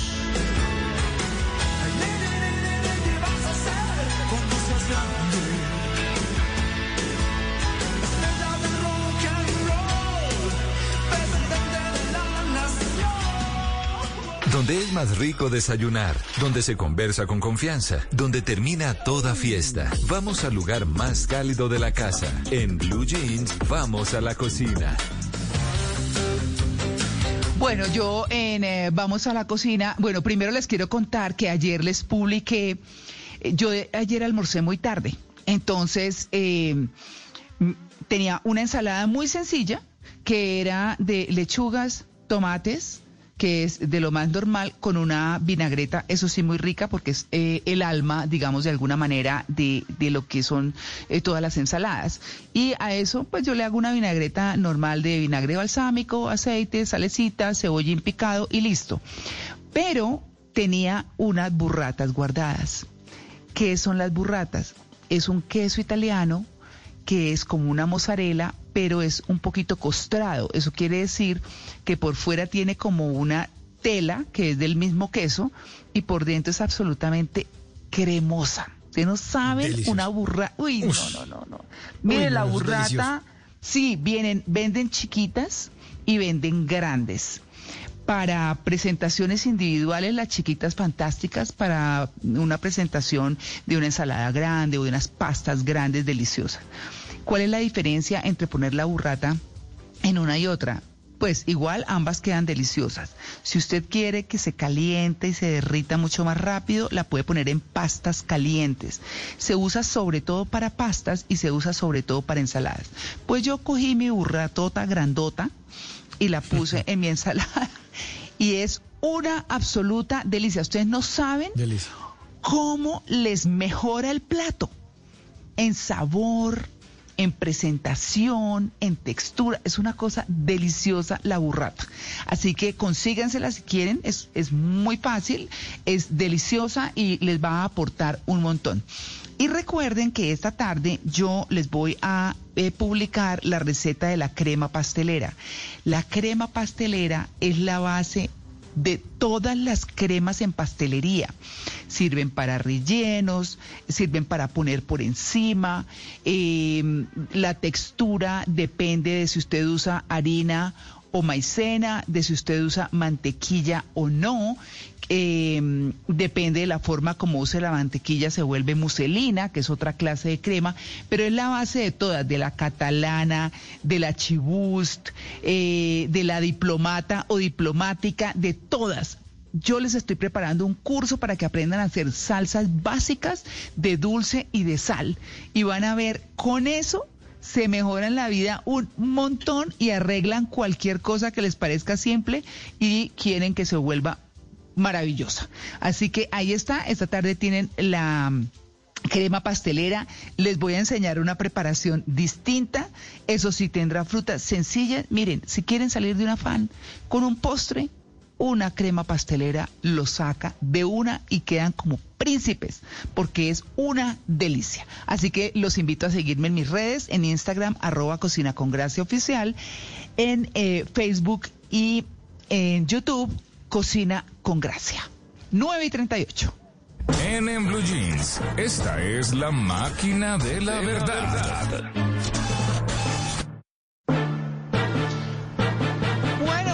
Esta hora, Juliana, ¿qué tiene la máquina hoy? Hoy hablaremos de extensiones de pestañas. Ay, no sé, no sé, no sé. Yo sabía, yo sabía. Esa era la reacción que estaba esperando. Pero además, María, le quiero decir que tengo que empezar contándoles que esta máquina de la verdad a veces me muestra cómo pasa el tiempo. En mi época, eso se llamaba pestañas postizas. Sí, pero eso es otra cosa. Diferente. Sí, es que ahora todo ha evolucionado. Ahora esto es más chic, tiene más tecnología, se pone con una técnica diferente, no sé qué.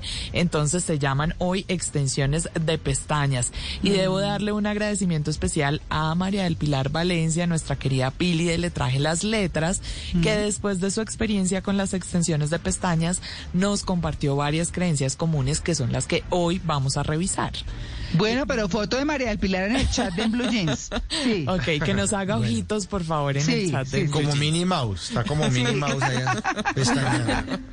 Sí, sí, sí. Bueno, pues la primera creencia es que las extensiones tumban las pestañas naturales. Sí. ¿Mito o realidad? No, no. Yo sí creo. eso- sí. Sí, no. Eso- eso usted debe hacer a poner poquito. vaina. Sí. No, yo no. No, Sí. eso para mí no, para mí no. No, se le vuelan todas las niñas. Sí. Sí. Sí. A ver, máquina. Es un mito. No es cierto, las pestañas naturales se caen y se renuevan porque ese es el proceso natural que sucede en todos nosotros y las extensiones de pestañas pues no alteran ese ciclo. Así nos lo explicó Maribel Márquez, ella es fundadora de Luxury Spa de Pestañas y Supreme Academy Professional Lashes. Esto no ocurrirá si se aplican correctamente por un profesional. Cuando realizamos una aplicación de extensiones de pestañas no tocamos la piel del párpado, dejamos algo que se llama margen palpebral. Y al dejar este margen, las extensiones de pestañas eh, obviamente no van a sellar el folículo y las pestañas naturales van a renovarse sin ningún problema diariamente se pueden desprender de 2 a 5 pestañas naturales diario. Por lo tanto, ese mismo número de extensiones se va a caer diariamente. Por eso el servicio es semipermanente y el ciclo de pestañas o el ciclo de vida de las pestañas naturales es de 90 días. Así que se van a renovar de una manera muy saludable y no van a afectar ni atrofiar la pestaña natural. ¿María ya va cambiando de opinión o todavía no? No, yo, ah, no, a mí me parecen chéveres. No, lo que pasa es que eh, yo quiero escuchar a la máquina si tiene ese, ese punto y es ese cuidado de esas pestañas. Ay, parece una pereza esa cosa. No sé. Ay, María, muy conectadas porque para allá vamos. Ve, ah, Ahora bueno. pensando en que no se caigan las pestañas naturales, sino en que no se nos caigan las extensiones de Sí. pestañas. Dicen que no se deben lavar, que hay que evitar el agua porque se desprenden. ¿Será verdad?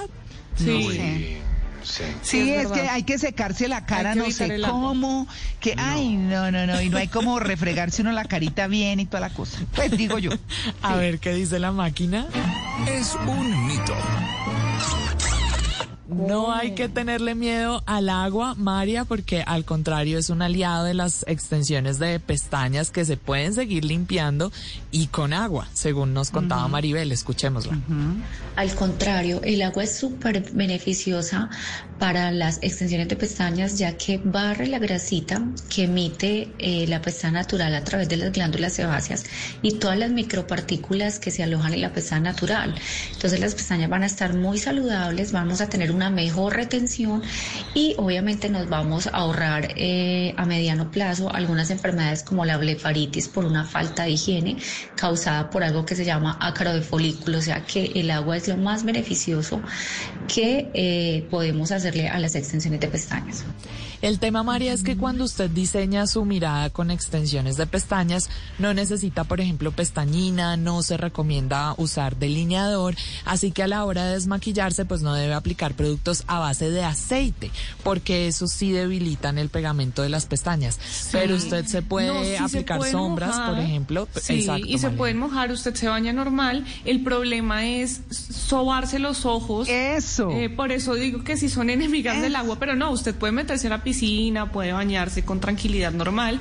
Pero yo tuve durante muchísimo tiempo ¿Ah, y para bañarse, sobarse los ojos, uno está acostumbrado a pasarse las manos por la cara y entonces, claro, eso sí no se puede hacer porque pues se las arranca y se empieza a, a tocar los ojos de esa manera. Sí, toca tener cuidado, eso es, eso es cierto. Juliana. Señor. Pero, pero, pero eso no destiñe, no queda después, si se echa agua, no queda como un panda. No. No. Sí, sí, como un panda. sí. No, tranquilo. No, Ah, no va a desteñir, no va a desteñir. Y no tiene que hacer karate como su oso, tranquilo. Y dicen que hay que tener cuidado porque algunas extensiones de pestañas están hechas de pelo animal. ¿Mito o realidad? Eh, no, no sé. creo. Eso sí, hay- no, sí hay pestañas naturales. ¿Sí? No sé si hechas ¿Pero de animal, animal? pero sé que sí, sí. Que le arrancan Ay, el no pelo sé, al no. camello. que- No sé. Es un mito. Es mito. Maribel Márquez, que como les contaba es fundadora de Luxury Spa de Pestañas y Supreme Academy Professional Lashes, nos contó cuál es el material con el que fabrican las extensiones. Ni de pelo animal ni humano. Están hechas de PBT, que es una fibra sintética de alta calidad termoplástica. Así, contundente, nos decía. Sí, sí, sí, sí. sí. Pues Sí. yo, María, sí quedé como antojada, porque además Sí. es que yo llegué tarde a la repartición de pestañas naturales. Y Ah. literalmente, porque mi hermana, que es mayor que yo, tiene unos ojos divinos, unas pestañas enormes, pero entonces mis papás se gastaron todo el inventario con ella y a mí me dejaron unas pestañas chiquiticas. No, yo digo que sí, que sí, hay ayuditas que son chéveres y que no. Yo tengo un, un largo de pestañas, pues interesante que hace que si me echo pestañinita queden chéveres, pero estuve una vez tentada a ponérmelas, pero cuando me dijeron no, eh, no se puede refregar, sino tiene que secarse con la toalla apenas tocando los ojos, yo dije, ay, no. Y si se le cae la guarda, y ay, no. se ven yo dije, preciosas, no. eso sí. Ay. El ojo se ve más grande. Claro. eh, Sí. Uno no se demora tanto en las mañanas porque no tiene que echarse pestañina, nada. Es decir, son lo máximo, pero el retoque es el que va cansando. Uno mes Claro. con el retoque, eso sí Ay, puede empezar a, a cansarlo a uno. Pues Pero cansa y usted cansa es el súper bolsillo, ¿no? Sí, también. Ah, bueno, sí, también. Pero no, si usted es súper constante, si le gusta ir incluso cada 20 días, pues es, es algo lindo. Se ve bien. No sé. Pues ahí está Pili diciendo que amanece como maquillado uno y eso es verdad. Ah, pero claro. pero el Sí. punto es ese mantenimiento y además, Ay, ojo sí. porque hay unas que vienen efecto pestañina, es que yo lo estuve averiguando y con toda esta cosa dije no, y otras que vienen eh, que son pues que se notan bonitas y nunca hay necesidad de ponerse pestañina, pero las efecto pestañina son más pesadas y eso hace más difícil, es que las ponen contra el pelito, las sostienen nuestras propias pestañas. O sea, no.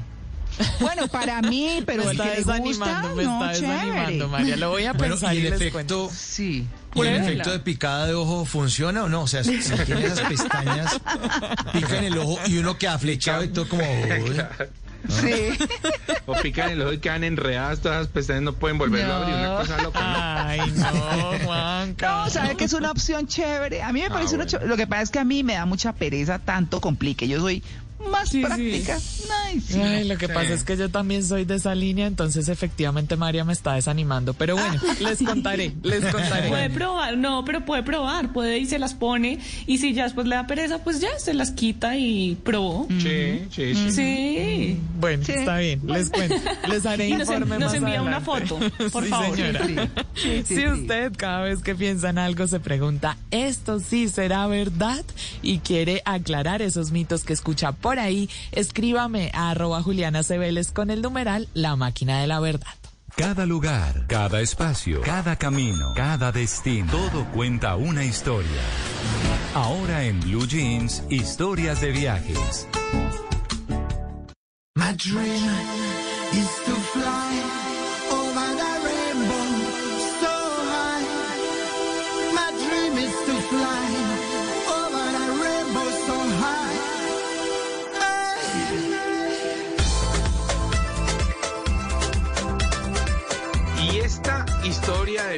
y 47 comenzó por allá en 1998 cuando un grupo de deportistas llegó a la casa de una familia campesina en Huasca con unas maletas grandotas a la espalda y le, le dijeron a Doña Anita, oiga Doña Anita, dame un favor, ¿será que nos deja volar aquí desde esta montañita? ¿Volar qué? Dijo Doña, no, pues unos paracaídas, unos parapentes que tenemos ahí raros. Bueno, hágale. Pues cómo no que este lugar que hoy se llama Parapente Paraíso se convierte en uno de los mejores voladeros de parapente que tenemos en Colombia. A propósito del, del eh, piloto que viaja con el perrito, que hace un rato nos estuvo contando Mauro. Bueno, pues este es un lugar perfecto para volar en parapente. Esto ocurre en el municipio de Huasca, como les digo, en la vereda del Paraíso.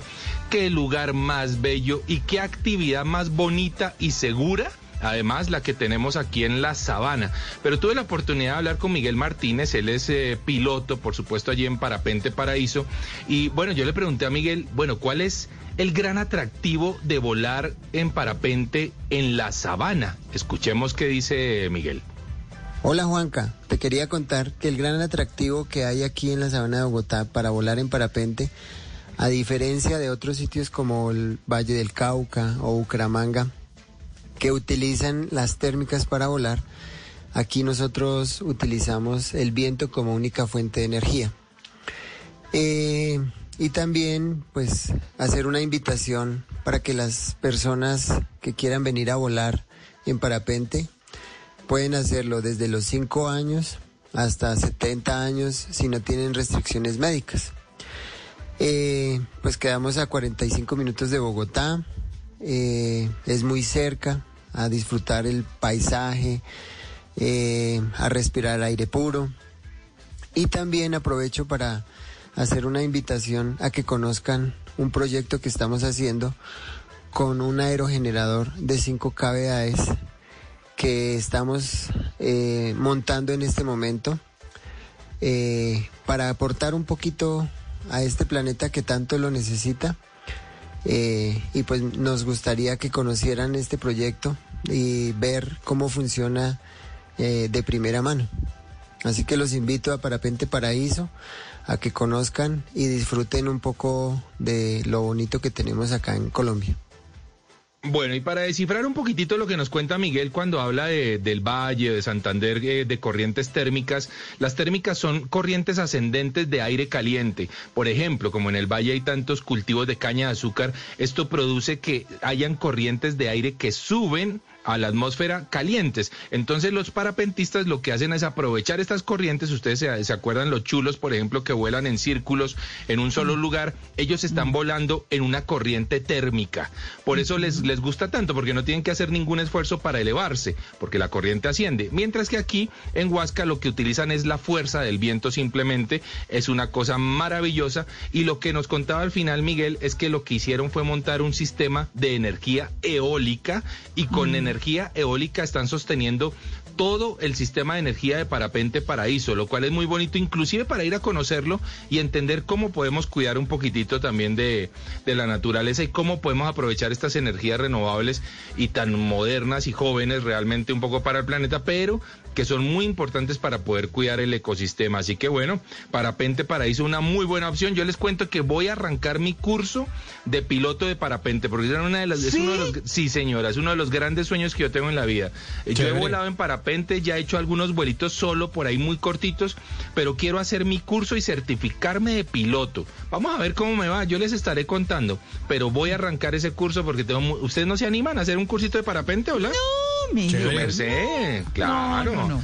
Para que lleve ahí a su perro, así como lleva también al perro, lo engancha Ah, ahí. eso sí me pareció divino, pero es que me no sé, yo no, en eso sí. Mejor en la prefiero no. tierrita. Cuando uno el corazón le el corazón le dice no haga eso, no lo hace mejor. Es, es mejor, sí, sí, señora. Sí, Su sí. merced sabe lo que dice. Yo sí. me voy a lanzar a esta aventura. Así que les iré contando cómo me va en, en la certificación y espero pronto salir piloto allí de Parapente Paraíso. Así que bueno, ya lo saben. Si, si quieren ver más sobre el parapente, ahí en mi cuenta de Instagram les dejo fotos y todo lo que se puede hacer para empezar un curso de parapente. Arroba de viaje con Juanca. Hoy Parapente Paraíso. Muy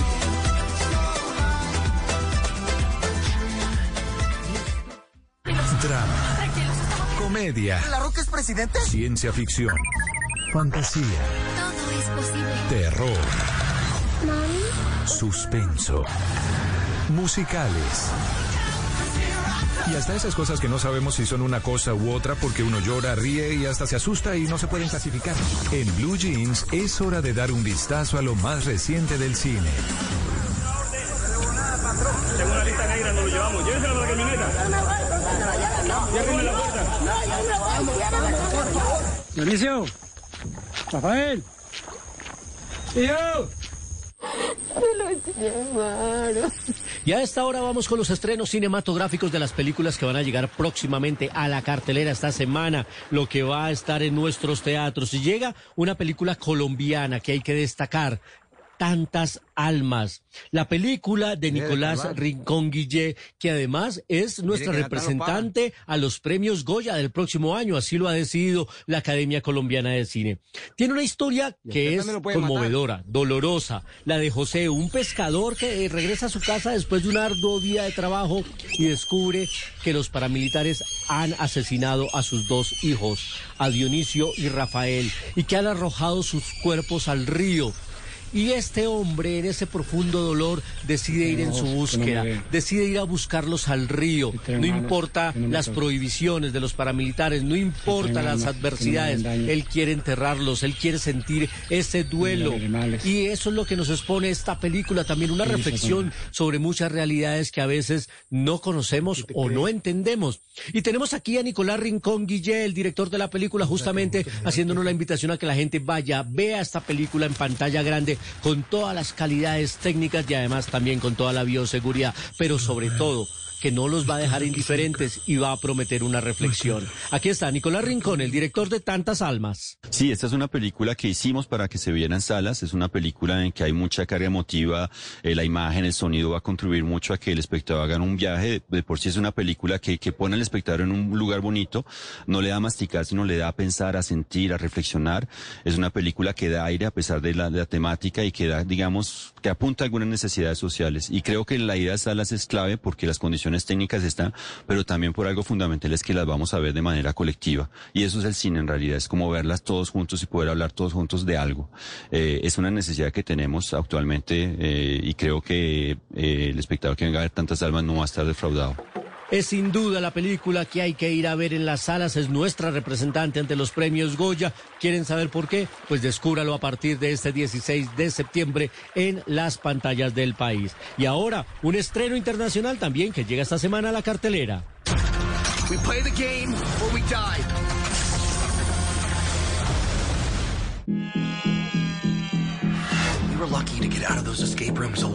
Se trata de Escape Room 2, Reto Mortal. Aquí esta película, que es una continuación de este éxito de terror de hace un par de años, pues retoma la historia sobre una edición de un mortal y divertido juego, divertido entre paréntesis, porque aquí los participantes tienen que luchar por sus vidas y descubrir los acertijos para salir de sus habitaciones. Una película que aunque no tiene la sorpresa de la primera, sigue conservando el mismo estilo. Dirigida por Adam Robitel, con Taylor Russell, con Logan Miller y con India Moore. Llega este jueves también a la cartelera Escape Room, segunda parte, Reto Mortal. Esta es la información del séptimo arte. Ustedes que tengan un resto de semana de película. Nosotros nos vemos en el cine y la información del cine en arroba soy cinefanático y por supuesto siempre aquí en el programa más feliz de Blue.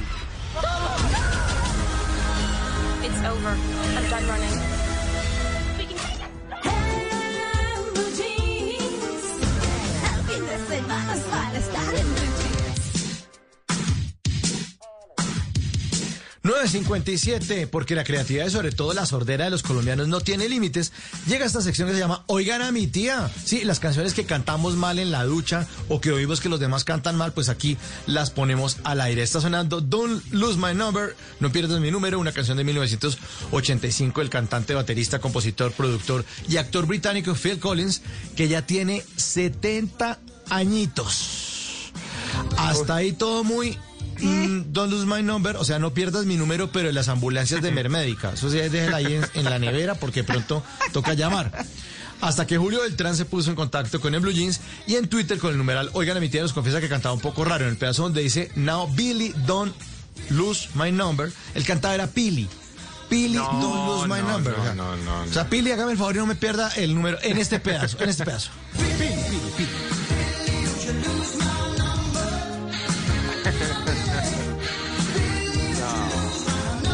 Dice Pili. No, ves, ves. Pues, eh, yo- pues yo creo que Pili lo bloqueó, lo bloqueó en WhatsApp después de esta, pero eso no es nada. Oigan a mi tía, oigan a mi tía. Carnavalera de Habana Delirio, un clasicazo de las rumbas de finales de los años 90. Habana Delirio estaba conformada por Eric y Carlos, un par de artistas cubanos a los que les tocó, les tocó irse a vivir a París porque con el régimen de los Castro en esa época en Cuba ni siquiera existían los CDs. Hasta ahí todo muy la Cuba humana, hasta que Marlene García de Montería se puso en contacto con el Blue Jeans para contarnos que cantaba un poco más la canción. Hay un pedazo en el que dice, baila con mi cutara en Costa Rica, en Cuba y en México, cutara es un zapato básico, sin tacón. Es como una chancla que suelen usar la- las personas en el campo, la cutara. Pero Marlene no cantaba la cutara, sino baila con mi cuchara. Baila con mi cuchara en esta parte. Oigan a mi tía. No. No. Bueno, eso no le pega. Baila con mi cuchara. Cuidado, se cae más bien bailando con mi cuchara. Bueno, a Julio. A Julio y a Marlene, muchas gracias por participar en Oigan a mi tía. Ustedes pongan, ponme ahí en Twitter, numeral Oigan a mi tía y compartimos las canciones aquí al aire en el Blue Jeans.